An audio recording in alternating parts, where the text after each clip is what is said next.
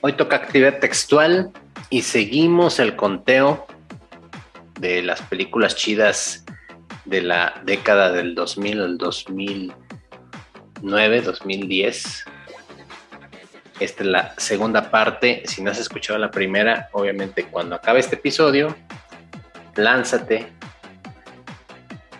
a escuchar la primera parte donde analizamos del 2000, del 2000 al 2003 varias de las películas icónicas, algunas por ahí o satisfactorias, como dice el buen Martín, otras no tan satisfactorias. Entonces, tienes tarea. Pero mientras, vamos a darle a la segunda, segunda mitad de esta década que pues vino repleta de, de franquicias, de sagas que a la fecha todavía seguimos bien disfrutando. Hay muchas, muchos actores, muchos íconos, muchas cosas que, que surgieron en esta época. Y bueno, pues vamos a clavarnos en la nostalgia. Obviamente darle la bienvenida a mi cómplice y camarada Master Age. Bienvenido de nuevo a esta parte 2, el, el Y2K contraataca. Ándale, me encanta ese título. pues sí, precisamente una de las cosas interesantes que tiene todo esto es que nos va dando un montón de tela de dónde cortar. Y no solamente por el hecho de que hubo una enorme producción cinematográfica, sino porque también, como ya dijo Mario, tenemos ahí el inicio de muchas sagas o de muchas franquicias y tenemos consecuentemente una competencia muy intensa, tanto en Hollywood como en otras latitudes, que ya luego para eso Martín nos platicará un poco de lo que pasa en el lejano oriente. Pero pues mientras con esto nos entretenemos. Exacto, y bueno, como ocurrió en episodio anterior, pues nos acompañan nuestros amigos Osiris y Martín. Bienvenidos de vuelta a este conteo de los años 2000. Ah, muchas gracias por la invitación. Siempre es un placer textual platicar con ustedes. Y igualmente gracias por, la invitación que se aproveche esta nueva reunión para continuar con las películas dosilleras. Eso es todo. Y bueno, vamos a arrancar yo quiero empezar con la polémica, ya que estamos en el 2004. Y por ahí Mel Gibson nos trajo una peliculita respecto a cierto personaje muy famoso y conocido, La Pasión de Cristo. Ah, yo quiero hija. bueno, es que básicamente todas sus películas son de lo mismo, a excepción de Arma Mortal, pero bueno. Aquí es otro personaje histórico, personaje religioso, histórico y este, filosófico y de todo, que todos tenemos que ver de una u otra manera con, con Jesucristo, al menos aquí en Occidente. Y bueno, yo me acuerdo que sí la fui a ver al cine y pues obviamente no me espanto de las cosas, pero sí se me hizo muy gore para lo que yo esperaba. ¿Ustedes qué piensan de esa película? ¿Sí la vieron en el cine? Sí, sí, sí la vi en el cine. Eh, sí, sí. Sí, sí concuerdo con lo del gore. No, mm, pero es más bien como una disociación, ¿no? Entre el personaje del que estamos hablando y el tipo de película que hicieron, ¿no? Es este, son cosas como que no se encuentran en el mismo paquete, ¿no? Pero este. En sí, en sí, en sí, la película no se me hizo como para que levantara tanta polémica. Porque a fin de cuentas, la premisa de la película es retratar cómo es que se trataban a los criminales en, en la época del Imperio Romano. ¿no? Pues obviamente se tocó un punto delicado, ¿no? Al meterse con esta figura, pues sí iba a causar, obviamente, vuelo, ¿no? Y pues estas escenas tan explícitas, pues yo creo que sí movió más de más de una sotana, ¿no? Puede ser, pero yo, yo lo que no entiendo, por ejemplo, es las imágenes de este personaje en las iglesias pues, tampoco son así que digas bajaditas de tono, ¿no? O sea, es, se, se les se, esmeran en, demostrar el sufrimiento que, que, que sufrió, ¿no? Entonces, pues a mí se me hace que como que, ¿por qué me, me espanto de algo que también veo en mi iglesia, ¿no? Fíjate que, ahorita que Martín menciona eso, yo estaba pensando o tratando de recordar, ¿no? Como la reacción en aquel año. Y yo siento, recuerdo más bien que, las reacciones venían como del exterior, es decir, aquí en México yo no recuerdo tanta polémica, no lo sé, tal vez en, los círculos en los que yo estaba o estoy todavía, no, no se sentía tanto la polémica. Eh, pero ahora que, dice Martín esto de ver las imágenes en la, iglesia, bueno, hasta tenemos un, el, día, ¿no? Donde se hace la representación y, los golpes no faltan, ¿no? Los latigazos no faltan, ¿no? O sea, cuánta gente que hace el papel de Cristo no se ha desmayado ahí en, el cerro de cada pueblo. Eh, las caídas de las cruces. Claro, claro, ¿no? todo, todo, el espectáculo. La única diferencia es que obviamente falta producción, ¿no? En la, en la paciencia de la Semana Santa. Pero, pero sí, yo, en aquel momento no lo sentí tan, tan, tan fuerte, ¿no? No lo sé. Eh, sí creo que, tiene que ver mucho ahí la cosa sadomasoquista de Mel Gibson, eh, pero pero no, no recuerdo tanta polémica aquí, ¿no? Aquí dentro del país, en, en la ciudad, ¿no? Sí recuerdo que había muchas notas de, eh, de que adultos mayores daban infartos en el cine, ¿no? Pero en Estados Unidos, en Europa. Pero como la polémica, no, la recuerdo yo tanto acá. No, pues fue más internacional la cuestión, ¿no? Porque yo lo que recuerdo de la polémica es que eran más bien los judíos los que se habían enojado por retratar a pues, la brutalidad de los judíos contra Cristo, ¿no? Yo siento que mucho, mucho del. Perdón, Master, este, te robo tantito la palabra. Eh, por ejemplo, a mí lo que me pasó es que yo, obviamente, crecí en una familia católica y pues sí me llevaban a la iglesia y me contaban todas estas cosas. Y la neta, o sea, cuando me decían que lo, que lo latigaron y demás, pues sí, me imaginaba algunas cosas, pero no me lo imaginaba como Mel Gibson. o sea, la neta, cuando lo vi, dije, no manches, yo nunca lo pensé así. O sea, mi versión era más, más este, family friendly. Eh, yo siento que Mel Gibson sí, sí, como que se le pasó un poquito la mano porque dices, ya en algunos momentos pues, es innecesario, ¿no? Pero, bueno, ya ahí queda para el recuerdo. Ahora sí, Master, dale. Precisamente es en relación a ello porque a mí me tocó ver muy de cerca que eh, al menos los ingleses tratan muy desapegadamente las cuestiones religiosas. Yo estaba trabajando por aquellos rumbos en una empresa de telecomunicaciones y eh, uno de los conceptos que uno de los cuates trataba de, plantear era el concepto de, de un, una entidad que carga con el peso de la transferencia de datos. Entonces, él lo que quería poner para ilustrar eso en una presentación que se iba a distribuir a nivel nacional era una imagen de Cristo. Oye, compadre, ¿no crees que eso podría ser un poquito así como que sensible para algunas personas. No, ya lo he estado usando así. bueno.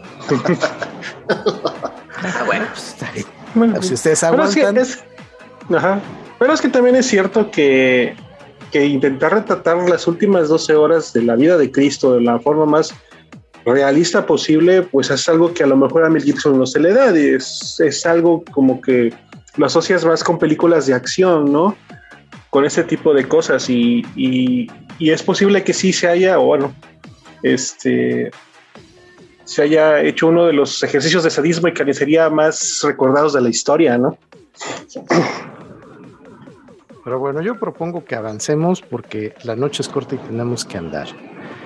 Yes. También de este mismo año tenemos una película que está interesante. No es la gran cosa, pero pues todavía es, yo le llamo la resaca del 2000, porque pues ya ven que con aquello del fin del mundo que no acabó por llegar, pues se les ocurrió hacer la película el día después de mañana. Peliculón, ¿eh? Peliculón.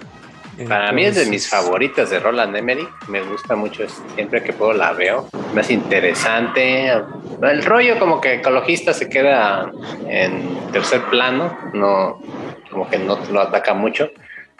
Eh, pero como película palomera, a mí me, me gusta, me gusta este eh, la inundación, esta, esta super tormenta, ¿no? Este super Uh -huh.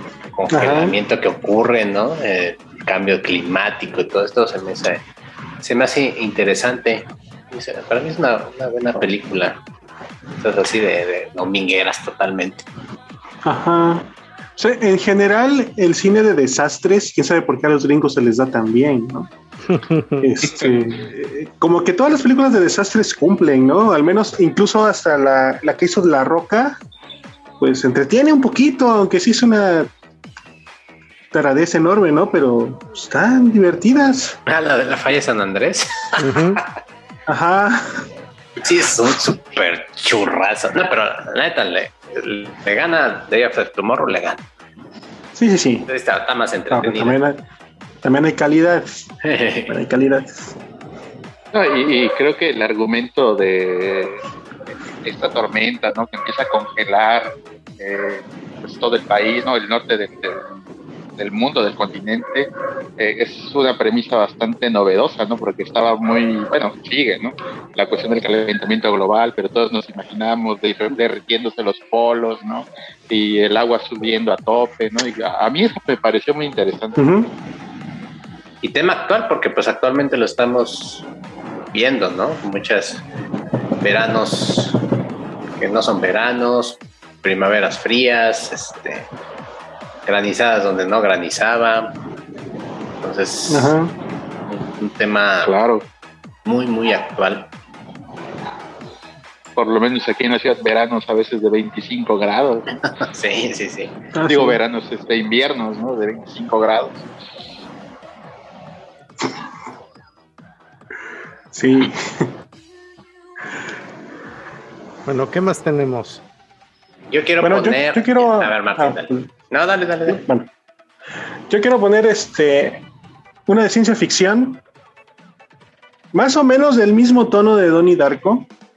Uh -huh. Para mí es cumple mejor con presentar de una forma más amigable el tema que Donnie Darko. Y es el efecto mariposa. Ah, no, muy buena, muy buena, muy buena. Uh -huh. Peliculaza, ¿eh? Sí, sí, sí. Con este Aston Kutcher, ¿no? Yo creo que es su mejor, uh -huh. su mejor papel, aparte de That 70 Shows. Creo que es la.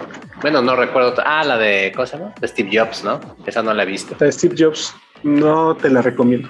No, ah, qué bueno. Pero bueno, es que también ahí, mira, parte de lo que de lo que comentábamos en algún momento, precisamente con Martín, es que sí es cierto que, que es buena película, la premisa está bien interesante, el manejo de, del bucle temporal se me hizo una de las cosas más rescatables, pero uh -huh. pues sí, definitivamente el, el, la actuación de Ashton pues no es como que lo más destacable. Está, uh -huh. está aceptable porque sí, sí, sí cumple. Y yo creo que en ese sentido, la parte que mejor le queda es la parte del final. Cuando va por la calle como una persona común y corriente, después de que ya pasó cierto tiempo de todos estos eventos. Creo que esa es la que dices, ah, pues sí. Como que te lo podrías encontrar en la calle. Y, que también no acaba así en la, en la clásica, este, en el clásico final feliz, ¿no? Sino que cierra pues ya medio melancólico, ¿no? No es lo que esperabas que se quedara con la chica, ¿no? Pues, se sacrifica y, y, pues la deja ir, ¿no? Todo por, por salvar la línea temporal, ¿no? Sí. Sí, eso también se me hace muy rescatable de la película, porque no es la clásica cosa hollywoodense a la que nos tienen acostumbrados. yo, yo sí creo que sí es un final feliz, porque a fin de cuentas es una relación tóxica esa. bueno, visto desde la época actual, tienes razón, ¿eh? también no hay, no hay, que ser tan aferrados, o sea, al punto de querer comprometer la línea temporal, pues, también hay como que amigo, date cuenta, ¿no?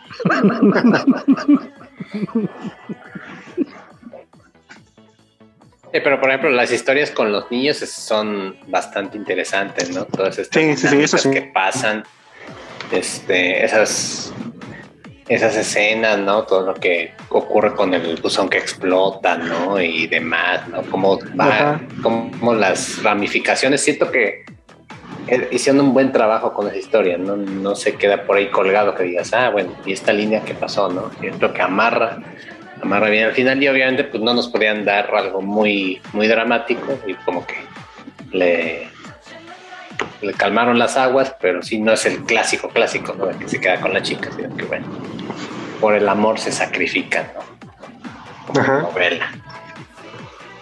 Sí, sí, es el, el, el romance, ¿no? Ándale. Bueno, y de 2004 yo les dejo aquí una rapidísima. La segunda de Spider-Man, que se caracteriza igual que las que van a seguir después, siendo la segunda la más floja de las películas de cada una de las trilogías de su amistoso vecino. Sí. No, espérame. La, de, San, Raimi. La de San Raimi, la 2. Spider-Man 2. Parece que. Aquí va a haber ultraviolencia, espérame, no, no, no. No, espérame, Master, no, espérate, te voy a aventar algo, espérame, déjame agarrar. ¿Cómo? No, puede ser, no, Spider-Man para mí es la mejor de Spider-Man, de todas las, ¿cuántas van? ¿Seis? De todas las Spider-Man. La 2, Me uno a la Octopus, es la mejor, perdónenme, perdónenme, pero es la mejor, ¿eh? Y yo creo que de superhéroes, por ahí se va dando el tiro, ¿eh? De la mejorcita, ¿eh? la escena del, la escena del quirófano. ¿Qué me dicen de esa escena? No, pues la del tren. La del tren, icónica, sí. Sí, sí, sí, sí, sí. Incluso cuando estaba la tía May, ¿no? Que la, ajá, cuando, cuando estaba la tía May, que es la misma actriz, la, la viejita que se, que se sube ahí con el doble, ¿no? Ajá. Sí, y supera totalmente este a, al Duende Verde, el Doctor Octopus. ¿Cómo se llama el actor? No me Robert, Albert, Molina. Este, Albert, Molina. Albert Molina, sí. No manches. Ahí viene, viene equilibrado el, el Peter Parker estudiante, ¿no? Con este esta pelea que siempre tiene, ¿no? Con el ser el héroe o ser Peter Parker. ¿no? Ajá, o sea, Peter Parker. Sí, porque la, la 3 ya fue fue en picada completamente. Ah, sí, la 3 ya es una basura. Y esa es una cochinada, mm. pero Hombre Araña 2, yo creo que para mí está el top, top 3 de películas de, y de héroes en general, ¿eh? sí, es bastante Y sobre todo, lo más importante, el villano el villano, ¿no? Que tiene una motivación, que no es vacío, que no es que quiera conquistar el mundo, jajaja, no, quiero conquistar el mundo porque sí, ¿no? Sino porque pues es motivado por su, pues, este amor a la ciencia, este amor a, descubrir, a siempre estar innovando, ¿no? Y pues... Sí, el trabajo... Es, el trabajo de su vida, además, ¿no? Ajá, ¿no? Y que tiene una consecuencia, ¿no? Que muere su esposa, ¿no? Y se vuelve, pues enloquece a partir de ahí, ¿no? Nomás se me hace que la estás confundiendo con la de Andre Garfield, ¿no? Con la de Electro, ¿no? Que es una basura. Es así, es el nombre del año. sí, yo creo que esa película le da a Tobey Maguire realmente el título de Spider-Man. Sí, total. Ahí sí ya se la crees, ¿no? Dice, sí, sí es, es Peter Parker, ¿no? Y bueno, para que no nos sigamos peleando, otra que también de mis favoritas, que a, veces también causa polémica, pero que para mí es una joya dominguera, Troya. Troya. Con todos sus errores históricos. ¿Con todo y el avión? Con todo y el avión. Con todo y el reloj. el reloj, sí, creo que no sé cuántos errores tiene, ¿no? Pero qué buena película es, ¿no? Bueno, yo no sé ustedes, pero cuando fui a ver esa película al cine y vi cómo estaba el asunto con esa mujer que había logrado crear una guerra entre dos incipientes naciones, dije, sí la vale. Lástima, que después sí se, se afeó mucho esta chica. Ay, ¿cómo se llama? Ah, se me fue ahorita el nombre de la actriz.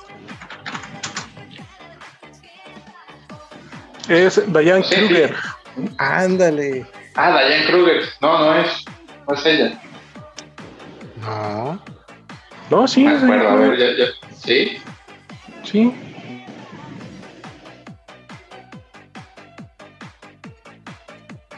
Bueno, de Troya es, es Diane Kruger, sí, estaba muy joven.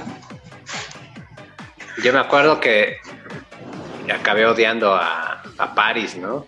Ya después me reconcilié cuando lo vi en, como Legolas, pero sí, Orlando Bloom hace un buen papel así, este, provocando que, que lo odiemos con sus, con sus peripecias románticas, ¿no? Ajá. Y es una buena adaptación. Hollywoodense. Hollywoodense. Ahora, ahí parte del, del, mérito que tiene, pues es que innovaron en el combate. Ya hicieron algo mucho más vistoso, mucho más... ¿Cómo llamarlo? Mucho más pensado. Uh -huh. Sí, sí, sí, respetando incluso algunas cosas de, de, del poema, ¿no? Como estas batallas individuales donde la guerra se detenía para que todos se, se enfocaran a ver la batalla entre héroes. A mí me pareció un buen, buen toque también. Sí, como no. Yo creo que uno de los puntos buenos de Troya es que obviamente pues hay mucha intervención divina en el poema, pero aquí como que se la se la omitieron y. Ajá, queda fue... bien, ¿no? Como que quitando el elemento místico cuaja bien la película, ¿no? Sí, está aceptable. Sí, claro, incluso está como digamos esta cuestión pues no atea, ¿no? pero sí como más de las dudas respecto a la divinidad que, que presentaba el personaje de Héctor también me parece bastante bien llevado a la pantalla. Sí, sin darle todo el peso, pero sí como cuestionando esa idea. Sí, a, a, mí lo que me faltó en la, en la película, perdón, fue el romance de Aquiles con Patrolco, porque eso sí me lo quedaron a deber. es que sí, estamos, sí, en sí. 2000, estamos, en el 2004 todavía. No, pues ya. ya. No, no, había no. salido Lightyear. Ajá, no, todavía, todavía, no era inclusivo. Sí, todavía no. a lo mejor si, si, hubiera salido este año, sí, sí se hubiera dado. Igual. Pero a, lo mejor, pero a lo mejor ponían a uno de los dos como negro. Ah, claro. Ah, como en la adaptación esta de Netflix, ¿no? Malísima. Sí, Paris hubiera sido este norcoreano, este, este, ¿cómo se llama? Este, hubiera habido, ha habido este, tres diferentes etnias, ¿no? Yo Pero me estoy bueno. dando cuenta que en el 2004 hubo muchos buenos churros, la verdad. este, porque también por ahí está Van Helsing, que es igual otra de mis favoritas. Uh -huh. es con, eh, con Wolverine.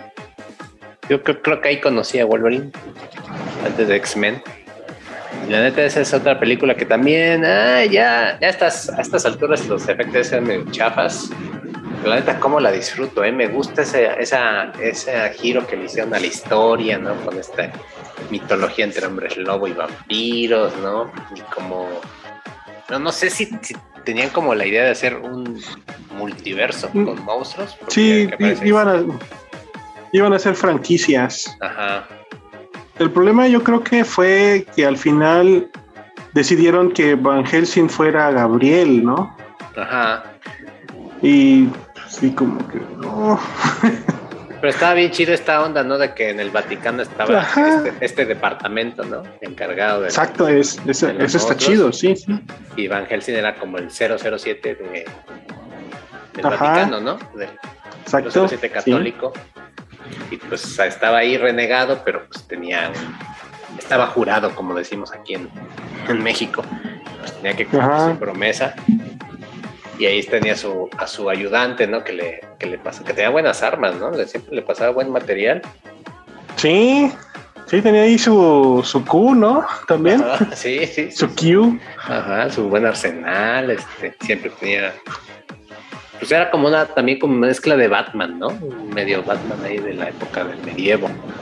Y esta, esta secuencia inicial cuando está este, persiguiendo al doctor, a, Mr. Hyde, ¿no? Que es cuando te presentan el personaje y como que te dan a entender que va a haber más películas, pero desafortunadamente pues ya no, ya no, ya no salieron más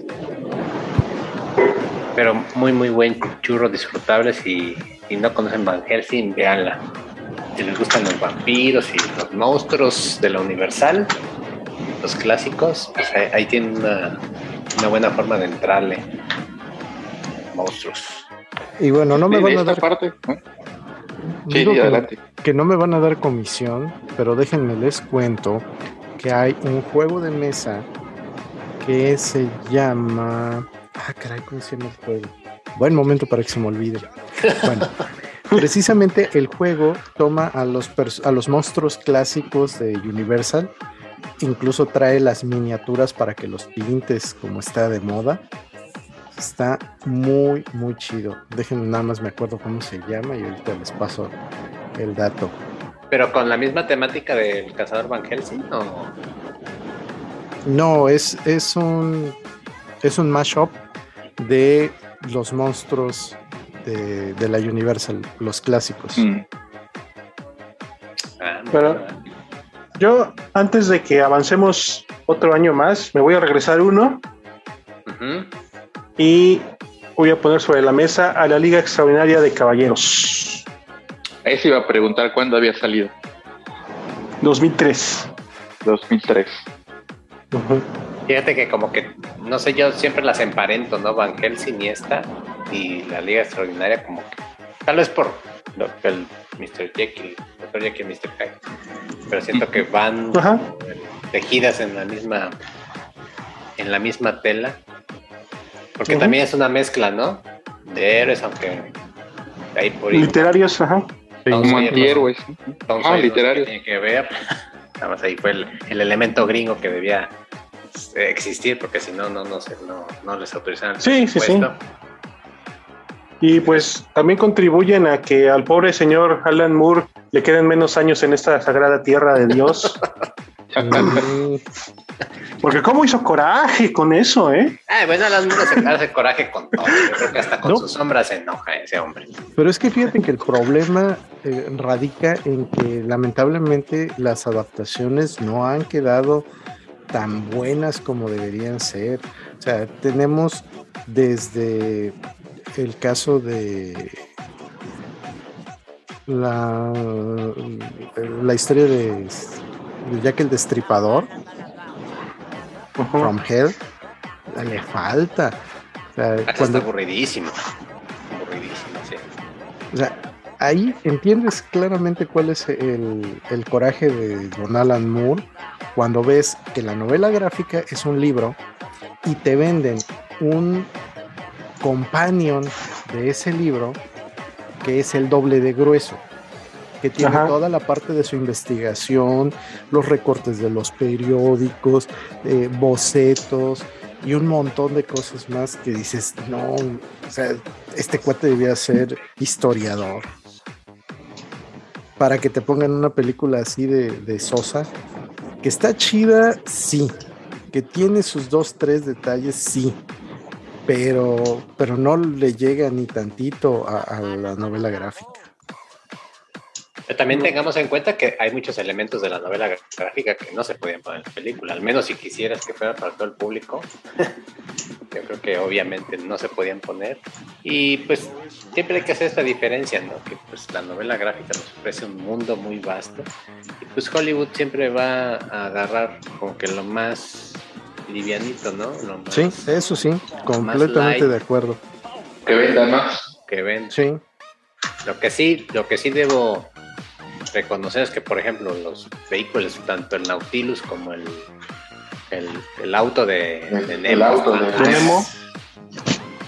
no, me, acuerdo cómo se llama el auto, pero qué belleza de carro es. Cuando lo vi dije, no manches. Y es uno de los que sí hicieron. Ajá, sí, le hicieron. Es un Rolls Royce. Ajá, sí, ¿verdad? Ajá, pero tenía un nombre, ¿no? ¿Cómo le decía el capitán de Monroco? ¿Cómo le decía ahí? Es... Un nombre. Y también este diseño del Nautilus en forma de espada, ¿no? Para destruir el barco. Pues, es el mejor personaje, pero como que no lo. No lo. Ajá, sí, el mejor personaje. No lo explotaron. Era como el Batman, ¿no? Sí, básicamente. Bueno, como lo prometido es deuda, el juego que les mencionaba yo de los monstruos clásicos de la Universal se llama Horrified. Ah, buen dato. Lo he escuchado, pero. Lo hizo la empresa Ravensburger y antes de que se me pase, me gustaría también mencionar otra película que si no mal recuerdo también es de este año 2004, que es eh, El Maquinista. Ah, The Machinist. Camaleónico, Christian Bale. Sí, sí, sí, no, no, es que, pues qué buena interpretación, ¿no? ¿Cuánto habrá bajado de peso para, para ese papel, ¿no? con esta línea de los thrillers psicológicos, ¿no? Sí, ya no me acuerdo mucho de la película, pero sí me acuerdo cuando la vi en el cine, sí salí de qué demonios acabo de ver, porque pues es un thriller un poquito distinto, ¿no? A lo que nos tenían acostumbrados. Esta pues mezcla, ¿no? Entre pues no sabes si está imaginando, si de verdad está haciendo cosas, si... O sea, ¿qué es, no? O sea, es lo chido de esas películas que te ponen a pensar, ¿no? Dices, bueno, ¿qué, ¿qué, acabo de ver? ¿Qué es lo que, que, me estaba contando? ¿Qué quería decir el director, ¿no? El guionista con esta, con esta historia. Qué bueno que la mencionas, Osiris, porque bien valdría echarle una, una revisitada. Les confieso que esa yo la yo la vi nada más por el cartel femenino, ¿eh? ¿Ah, sí? ¿Con quién sale? ¿Quién sale? Sale Jennifer Jason Lee. y sale también Aitana Sánchez Gijón, que en aquellos ah, años sí estaba bastante, bastante bien. Pues una, una cosa que tiene, bueno, al menos a mi punto de vista, el maquinista es de que, como dicen, es muy diferente a lo que se había acostumbrado o lo que te, generalmente te, te muestran en Hollywood pero yo le sí le encuentro como que muchas referencias al cine de Kieslowski. Y esas luces deprimentes. Ajá, exacto. no me acuerdo si la paleta de colores creo que era como un azules, ¿no? Azules, no, es que tengo que volverla a ver, porque me acuerdo de muy pocas escenas. Ajá. Y si, si, si hablo más de la película. Pero anótenla en la lista para el cineclub de actividad textual, volverla a ver junto a Donnie Darko. bueno, antes de saltar al 2005, se nos está pasando Hellboy. De don, ah, sí. Don Guillermo del Totoro, como dices, Master. Claro. También es, para mí, de, las mejorcitas de superhéroes. Qué bien, Súper les quedó bien esta hecha. eh. Qué. Y es que mira, Buenísimo.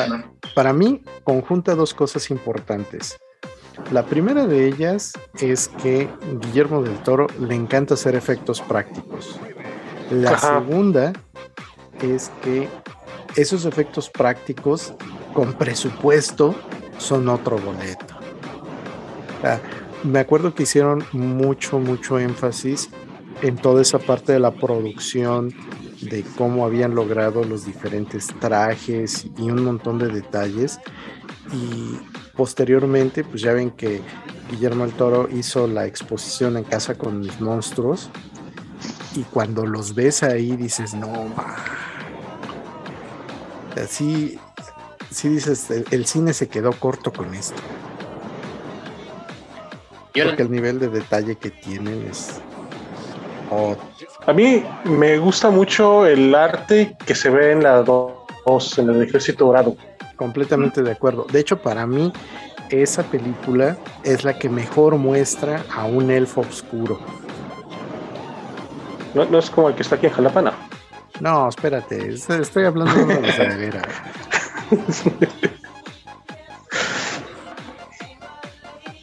Chiste local para la audiencia, eh, chiste local.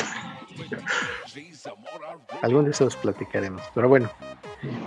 Y ya para dejar ahora sí por fin el 2004, porque ya saben que, que, que mucho se despide, pocas ganas tiene de irse. Dos películas que suenan más o menos a lo mismo, pero que son muy, muy diferentes. Tenemos por una parte Dawn of the Dead, el famosísimo. Amanecer de los Muertos de Don Zack Snyder. Ajá. Muy buena, muy buena, la quedó muy buena. Y tenemos El Despertar El- de los sí. Muertos, dígase Shaun of the Dead, No, pero es el desesperar, ¿no, Master? Ajá. Con el buen Esa Simon también es un película. Sí, ese es un peliculón sí. también. Me encanta cómo, cómo se ríen de, de los clichés. Ah, sí. Ese humor británico en lo me- en- de lo mejor del humor británico. Ah, sí, por supuesto. ¿Cómo se llama el protagonista? Eh, este, Simon Peck. Simon Pegg, mejor conocido como Scotty. Así es. Ah, sí, es cierto. Y que también salen las películas más recientes de de Misión Imposible, Misión ¿no? Imposible, sí, como el, como el Geek. Sí. Bueno, yo quiero arrancar el 2005 con un peliculón para mí, Constantine. También, qué buena adaptación. Ya vi- vimos Hellboy, Spider-Man 2, también buena adaptación del cómic. Constantine. También, la neta, yo no conocía a Constantine, el, el Hellblazer de los cómics. Entonces fue mi primer acercamiento aquí al personaje y me gustó, la verdad me gustó este, este mago vagales, fumador, borracho, ¿no? Este, vividor, ¿no? que todo, que todo es menos mago, pero al, al- al director no le conozco otro trabajo, Francis Lawrence, pero me gustó bastante, bastante la película Constantine. Y Keanu Reeves está, está genial, le queda genial el personaje que no, ah, también no cuadra físicamente con el cómic, pero, pero le queda bien, ¿no? Mira, físicamente te lo paso, no hay bronca. La parte que no acabo de pasar es que eh, el Hellblazer en el cómic pues, debería tener eh, un humor británico ácido Exacto. con ganas. Ajá, sí, sí, sí. ácido con ganas. Sí, sí, sí. Sí, pero acuérdate que estamos en Hollywood. Sí, o sea, te digo, o sea, Sí, sí. Keanu Reeves está bien, no, no me importa si, si eso no es. O sea, se la creo, va. Pero sí, el, el asunto del humor es otro boleto. ¿Alguien vio la Sí, serie que creo que se quedó corto, que no, no terminó la temporada? Hay una serie, ¿no? Está de Constantine. Sí. Ah, muy buena. La serie está muy buena. La Sí, serie sí. está muy buena. Y sí respeta al personaje como tal, ¿no?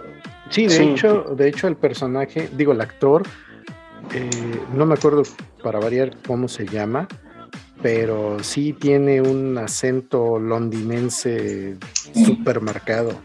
Y muy escocés, creo, ¿no? Es escocés. No, no me acuerdo. Es que el día de hoy particularmente ando mal de la memoria. Se me olvidó tomarme los chochos.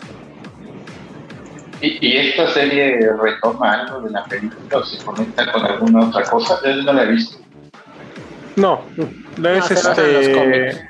Se baja en los cómics de, de Hellblazer, de Vertigo. Sí, pero creo que, bueno, no, no tuvo mucho éxito. Si no lo recuerdo, creo que son, no son ni 10 episodios. Son 8. 8, ajá. Pero la verdad sí está bueno. Ah, perdón. Son 13. 13. Pero sí está, está bueno. Yo lo vi con. Ya esperaba que siguiera la, la serie, pero desafortunadamente no hay planes. Porque sí me gustó el personaje, es que respeta mucho el Hellblazer original. Ajá, es que el problema con la serie fue la temática en la que está basada. Lo pusieron en un horario que es para toda la familia. Mm. Entonces, pues no la veía la gente porque pues no iban a poner eso a sus hijos. Pues, creo que pasaba a las ocho y media o algo así de la noche. Ah, razón. Pues, pues no. Pero muy buena Constantine con Keanu Reeves. Sí, la serie, la serie está muy buena, es recomendadísima. Sí, y la película también. Y hay, también hay una, una animación que también está buena. Una animación por ahí, este, La Liga de la Justicia Obscura. No, Qué hay, otro, hay otro que es de Constantine nada más. Ah, tú dices la segunda. La de la ciudad, este, Ciudad de Ángeles. No, no, no, no es de esas de la Liga de la Justicia, es una serie de Constantine nada más. Hay por ahí unos capítulos que duran muy poquito, creo que duran 20 minutos, donde eh, te, cuentan el, origen de Constantine. No me acuerdo ahorita cómo le pusieron. ¿Cuándo salió? Ah, es el showcase, es el showcase de DC, sí. Bueno, ya que estamos por ahí del 2005, y vamos hablando todavía de buenas adaptaciones de cómics, yo voy a poner a su consideración a ver si la estoy pensando. Ajá, sí. Ah, oiga, usted, por favor. Oiga, bueno, hubo buenas adaptaciones en esos años, ¿eh? ¿eh? Ahí sí le mato toda una granja a don Frank Miller. No, y a Robert Rodríguez. Oye, sí, Robert Rodríguez que hace cada basura. y aquí, aquí se la sacó. Miller se la sacó. Yo cuando vi Robert Rodríguez, no, Spy Kids 3 con, no manches, guacala. Pero sí, la verdad, de los mejorcitos trabajos que tiene Robert Rodríguez. Rodríguez, sí. Ahora, para todos aquellos que no conozcan, Sin City viene de una serie de novelas gráficas de Frank Miller. Frank Miller, ampliamente conocido por sus trabajos en Daredevil, Batman, y, eh, Wolverine. Wolverine, ciertamente. Y bueno, la de 300. Es una chulada de, de, película porque prácticamente nada más le faltó que le pusieran el efecto de las hojas del cómic dando vuelta. Ajá. Sí, es, es una chulada, verdadera chulada. Visualmente, el uso de los colores, las texturas, la música también está muy buena. Sí. Y yo siempre seguiré diciendo, la única y verdadera Nancy Callahan es Jessica Alba. Ella no nació para hacer otro papel que ese. Cierto, coincido, coincido contigo. En general, de las actuaciones. Ajá, este, las mejores actuaciones. ¿Es la mejor actuación de Bruce Willis? No sé. de las mejores. Fiction. no, Ajá, sí. Y fíjate que yo también le voy más a Pulp Fiction. ¿Es la mejor actuación de Mickey Rourke? Ah, bueno. Después de nueve semanas y media. Sí. El luchador. Eso. Ah, de wrestling. El luchador, sí, Y bueno, para mi gusto, sí es la mejor actuación de Clay Owen. ah, bueno. Bueno. Bueno, pero espérame. los, los, niños del hombre de qué, de qué ah, Exactamente. Ah, esa está por, por 2005-2006, creo, ¿no? Ya casi, ya casi. Creo que es 2008. Pero me parece una, una buena actuación de, de Clive Owen también ahí. Es 2006. 2006, sí. Sí, su- ahí sí pone cara de, de estreñido y sí. Hay, ot- hay otra adaptación que también, bueno, este es como la re el refrito de otra película, creo que es de los 70, los 80, la de Charlie y la fábrica de chocolates, Ah, sí, que la, por cierto la acabo de ver antier. Y, y la, la escena de, de los muñecos, o sea, cuando abren, cuando entran a la fábrica, siempre me causa muchísima risa y es mi favorita y la puedo ver 10 veces al día y me voy a seguir riendo como loco porque está genial esa maldita película. Sobre todo Sí, esa, te- esa escena. Sí, ese sentimiento de hacerte sentir incómodo es- está muy bien logrado. O sea, es ese de, de, de, de- de pena ajena, ¿no? De, ay, Sí, sobre todo lo que más risa me da es cuando le dicen, ¿y tú por qué no estás ahí en el trono? Y pues me hubiera perdido la escena, no manches, yo no lo hubiera visto. ajá. Es genial, es genial. ser- mi, hija, mi hija se enoja porque me río tanto de esa, de esa, este, de esa escena y dice, ¿por qué, por qué te gusta ver sufrir a los, a los títeres? Es que no, no puedo, no puedo evitarlo, es genial. ¿No han visto Charlie la fábrica de chocolates? La de Tim Burton, véanla, esa neta está. Ya después se pone un poquillo medio aburrida, pero vale la pena por, por los títeres, por los eh, animatronics. Es, es lo mejor. No, el trabajo visual está muy bien hecho en esa película. Ujú. Sí, ya se ve un poquito viejo, pero en su tiempo sí. pues la original no sé. de esa Ajá. Es del 71. Ah, sí, sí, 71, sí. Sí, el protagonista era Gene Wilder, también conocido por películas Ciegos, sordos y como- locos. Sí, La chica de rojo. De La chica de rojo. Ah, muy buena. Y por ser un meme muy famoso. Sí, también. de esa Sí, sí, sí. película. Exactamente, con ese traje morado y el sombrero de... Parecía más un sombrero loco. Ándale. Ándale, Ah, sí, sí, sí. sombrero loco. Pero yo quiero otra película que creo que se nos estaba olvidando. Del 2004, regresándome otro año. Eterno resplandor de una mente sin recuerdos. Ah, no, pues del 2004. Del 2004.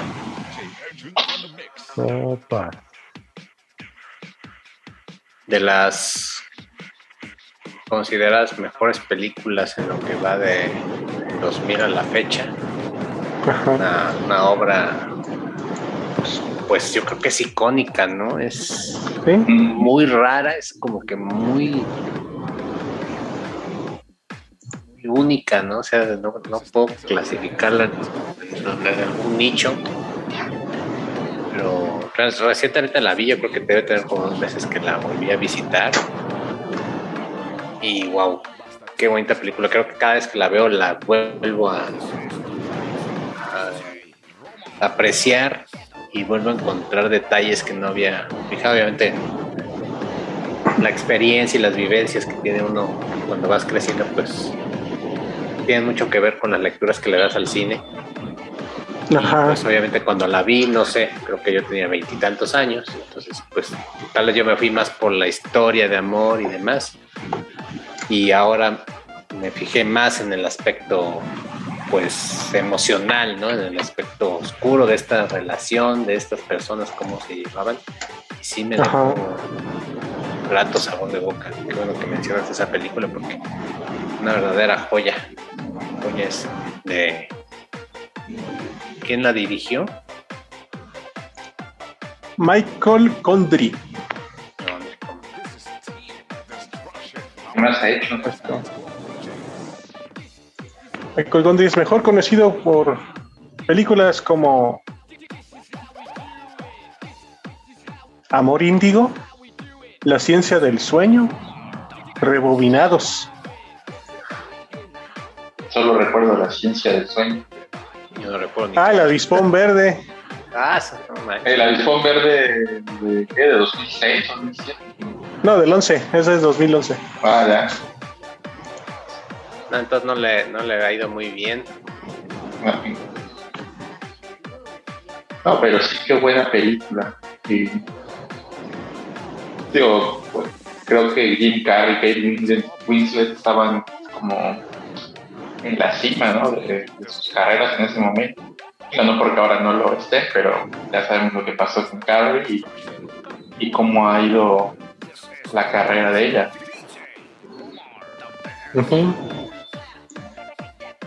Sí, fue como este salto de Jim Carrey, ¿no? A los personajes serios. Este. Ya había hecho, ¿cómo se llama? Este, el show de Truman. El show de Truman. Man in the Moon, no sé si es antes o después de esta. Empezó con. Creo que es después. Sí, ¿verdad? Creo que es después. Empezó a darse, darle como que, como que créanme que soy un actor dramático, no soy nada más. Creo que les pasa a todos los comediantes, ¿no? Siempre tiene esta etapa de que créanme, soy dramático, no nada más es ser comedia. Como le pasó a Robin Williams, ¿no? Este, siempre a todos los actores de comedia les pasa eso, ¿no? Que tal vez quieren reivindicar su trabajo y buscan personajes o historias como esta. Pero a Jim Carrey sí se la compro. Sí, se, me olvida que es la máscara, se me olvida que es este Ace Ventura. Ajá. Y sí, sí, sí se la creo. Sí, o sea, todo esto, esto que te retrata la película de todo lo que puedes anhelar y todo lo que puedes llegar a pensar y soñar. Y la triste, bueno, no triste, sino más bien la, la pared de realidad, ¿no? Que no puedes controlar nada de eso. Pero bueno, aquí obviamente con la, con la mejor opinión de Osiris, que es el experto, pero eh, ese, ese tema de que creemos que los recuerdos son como archivos en una computadora que los podemos borrar y sin embargo no nos damos cuenta que los recuerdos, las experiencias son lo que somos, ¿no? Si en algún momento pudiera pasar como en la película que nos borramos los recuerdos, cambiaría nuestra personalidad, ¿no? Cambiaría nuestra forma de ser, de actuar, seríamos personas totalmente distintas, ¿no? Entonces me gusta esta, esta película cómo aborda eso de qué pasa si te borran los recuerdos, no nada más es borro ya, ¿no? Se, se olvida, sino que hay un una consecuencia, ¿no? Claro, ¿no? Es justo ahorita que decías esto y, y, cómo uno al crecer, ¿no? Al pasar el tiempo va mirando diferente las películas la premisa, ¿no? De, a veces anhelar, eh, quitarnos estos malos recuerdos, estos recuerdos dolorosos, y, cómo la película retrata bien eh, a través de, pues, su petición de principio, eh, cómo, pues, cómo podemos o, estamos inevitablemente ligados a ellos. Eh, nunca he sabido por qué el, nombre de la película, pero a veces me gusta pensar que juegan con esta idea del eterno retorno, ¿no? Siempre regresaremos a, esos puntos de origen. Y pues bueno, sí les fue bastante bien porque cuando menos se llevaron un Oscarito y otros 30 premios. Sí, la mayoría de ellos precisamente por guion original, y por cosas relacionadas con la historia. Y sobre todo porque es una, o sea, si queremos encasillarla en algún género, o sea, es una película de ciencia ficción muy, muy sui generis, ¿no? O sea, la disfruta justo alguien que puede ir pensando en la idea de, desde la ciencia ficción, desde quien disfruta una película de romance cualquiera, ¿no? Sí, sí, sí, es una película muy, pero muy completa. Y no conozco a nadie que no le haya gustado, o al menos no que tenga un argumento negativo sobre la película. Sí, es otra de esas producciones que te dejan muchas cosas, ¿no? Pensando, acabas de ver y te quedas con eso, ¿no? ¿Qué, qué, es, qué es lo que acabo de ver? ¿Qué, ¿Qué mensaje me estuvo dando, ¿no? Y creo que todos tenemos opiniones diferentes, ¿no? De realmente qué es lo que pasó en esa película. Es, eso es lo bueno, ¿no? Que, te deje diferentes cosas, ¿no? Está, tan bien hecha que es difícil que a, las, que a todas las gentes les deje lo mismo, ¿no?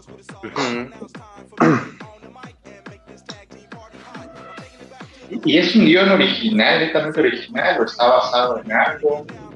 Fíjense que ahora, ahorita que estamos hablando, nunca me había puesto a pensar en eso. Creo que es, tiene un libro, es un libro, pero a ver, Mm. chequen ahí en sus bases de datos. Sí, sí, creo que es un libro. El, el libro salió en el 2004.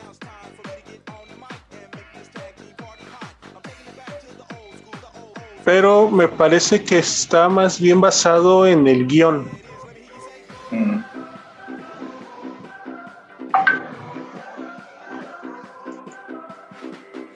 Y bueno, ya saltando de la seriedad a la comedia, que es una de las películas que más me hizo reír este año, de Virgen a los 40.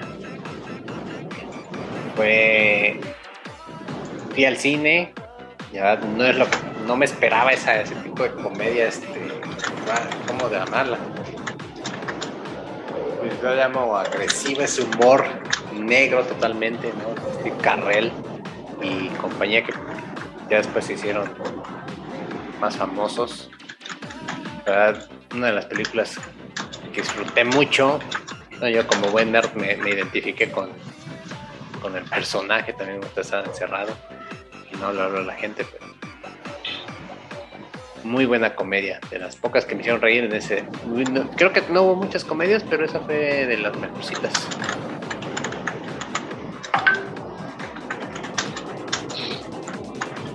Viene de Yo la no me tradición de, de Apatow. esta, esta interacción ¿no? entre personajes.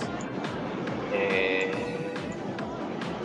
ay, pues es que estoy como tú, más ya se me olvidó la palabra, como este, pues casi escatológico, ¿no? Este, este- este humor con palabras subidas de tono, este, referen- mucha autorreferencia, ¿no?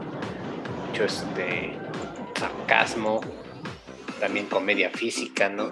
Me gustó porque yo realmente no estaba muy acostumbrado a ese tipo de comedia y, me atrajo bastante. Aunque ya no he visto otras eh, películas mm, de ese tono que me gusten tanto como Virgen a los 40. Es que bueno, ahí déjenme les platico rápidamente. Una de las cosas que Judd Apatow hizo después de que al principio de los 2000 hiciera una serie de chavos que se llama eh, Geeks and Freaks, fue que precisamente le iba a ayudar a esos actores porque las series se las cancelaron y pues se quedó con ganas de seguir haciendo cosas con esta gente talentosa. Entre ellos están James Franco, está Seth Rogen, Paul Rudd y otros tres cuates que salen en las mismas películas siempre, que ahorita para variar no me acuerdo sus nombres, pero pues ese es el asunto. Entonces, eh, cuando hacen Virgen a los 40, pues retoman algunos de estos personajes relativamente recurrentes, como el de Seth Rogen, que es un cuate que le encanta estar nada más perdiendo el tiempo con los videojuegos y haciéndose como que trabaja y no trabaja. Entonces sí, tienen un montón de cosas interesantes que ya venían trabajando como parte de este equipo que salió de esa serie.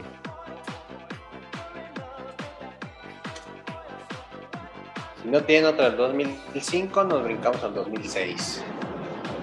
Por ahí me estaba acordando de una y hace no, o sea que volví a ver hace no mucho, que es, se llama El Señor de la Guerra, no sé si ustedes la recuerdan por ahí. Ah, como no, con Nicolas Cage y este. Nicolas Cage, sí, ¿Cómo se llama este? este? Jared Leto. Jared Leto. Ah, no, oye, sí es cierto, esa es buenísima. Warlord, ¿no? Sí, War- Sí, sí. No, hombre, esa está, es genial esa película, qué bueno que la traes a la mesa porque sí, es muy, muy buena. Ah, pues Jared Leto actúa, siempre ha actuado bien. Este, Casi. Los me- medios en Morbius. en Morbius. Este, pero esa, esa película es muy buena y toda esta, eh, esta, ¿cómo llamarlo? Pues sí, este trasfondo, ¿no? De la que- crítica. el O que sea, pasa, está- ¿no? Tras de la guerra y del armamentismo, está genial. No me acordaba de esa. Yo me acuerdo, sí hace, en esos años, sí la veía yo muchas veces, ¿no? creo que la llegué a ver 10 veces, porque me gusta, me gusta mucho. y pues sobre todo, te digo, para mí vale mucho la pena por la crítica y por el mensaje que te deja al final. Claro. Que, no, se los, no se los mandan a decir, ¿no? Se los dicen así tal cual a los gringos. Son el origen del problema. Punto. Y nada más con la frase, ¿no? Yo le vendo a los dos bandos, yo gano dinero, ¿no? Sí. Y, ellos se matan, ¿no? Y me compran más armas, eso. Es así como que, sorry gringos. ¿Quién dirigió esa película? ¿verdad? No me acuerdo. Ay, ahora sí me la pusiste difícil. Déjame ver quién, quién fue. Fíjate que, que hace rato que hablabas de la pasión y cómo era impactante, cómo se muy impactante. A mí me impactó más esta película y cada vez que la veo me sigue dejando como con esa, ese sin sabor, ¿no? Que de ver una excelente película y saber que mucho de eso es tan verídico.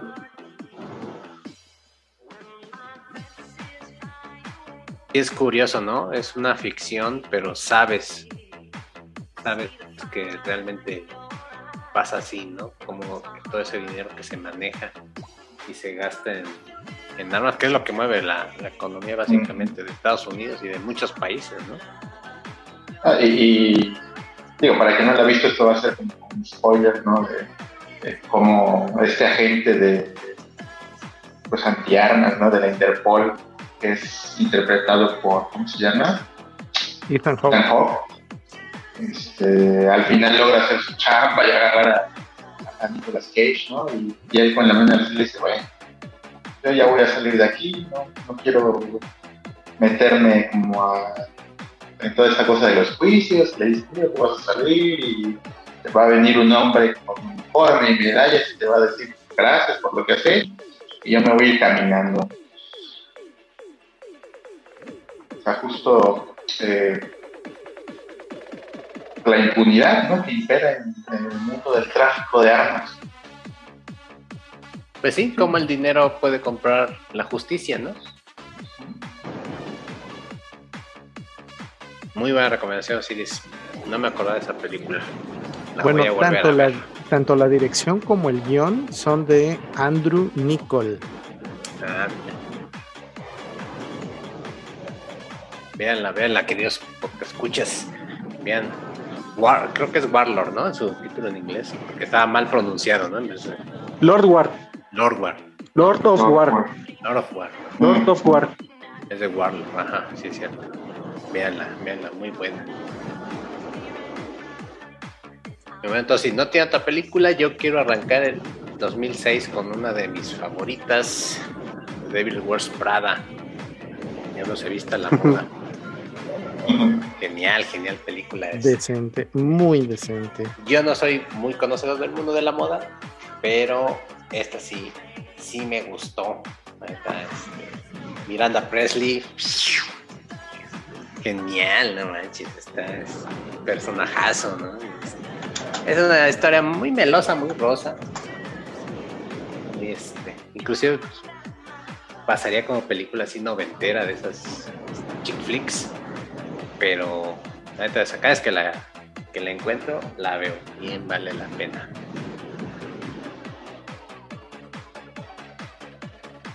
Y es que bueno, también tienes ahí a Meryl Streep, que a esa señora la pongas a hacer lo que la pongas a hacer. Sí, Miranda Presley, ¿no? El personaje que ya es icónico. Este. ¿cómo se llama este? El que es el asistente. Este. Que también sale Kingsman. Ah, ya sé quién dices tú, el, el pelón. es este. Sí. Stanley Tucci. Es, es, muy buen actor, pero siempre es como tercerón, ¿va? Pero siempre actúa muy bien. Es de esos actores secundarios que siempre sale dando la nota y brilla, brilla mucho. Y es bien chido. Y Emily Blunt. Emily, Blunt. Cierto. Tiene esas películas que disfruto de principio a fin. y que puedo poner a cualquier hora. no hay problema. Bueno, ya que estamos en el 2006, otra adaptación de cómic 300.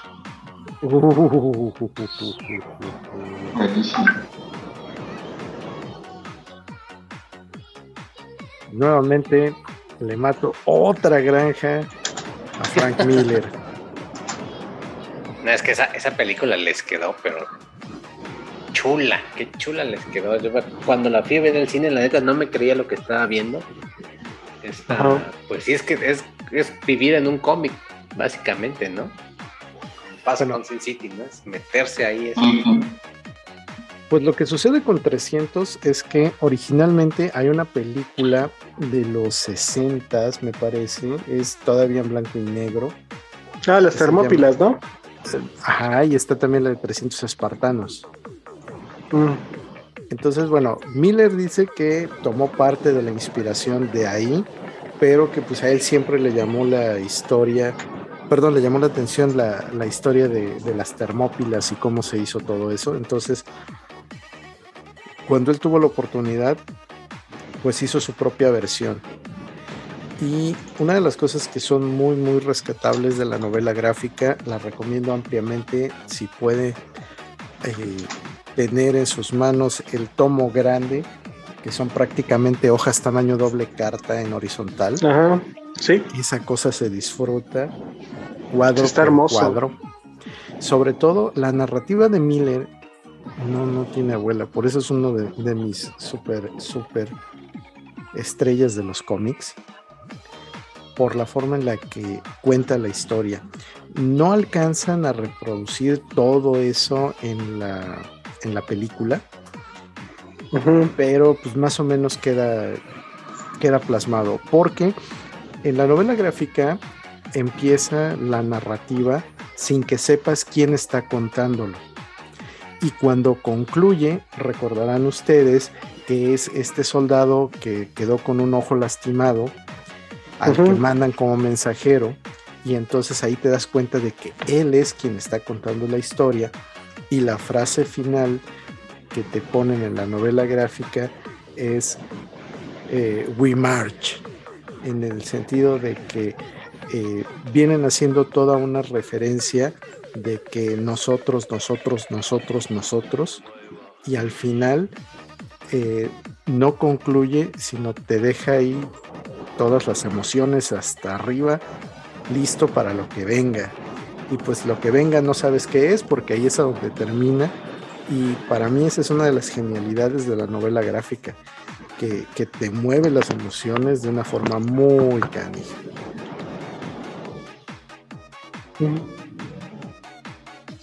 Y además sin, sin 300 que harían todos los que practican, ¿cómo se llama este deporte? Los calzan llantas y demás. CrossFit. CrossFit, ¿no? No serían nada, no existiría el CrossFit sin, los 300, ¿no? Porque todos son espartanos de alguna manera, ¿no? Siempre que pasas por un gimnasio son espartanos.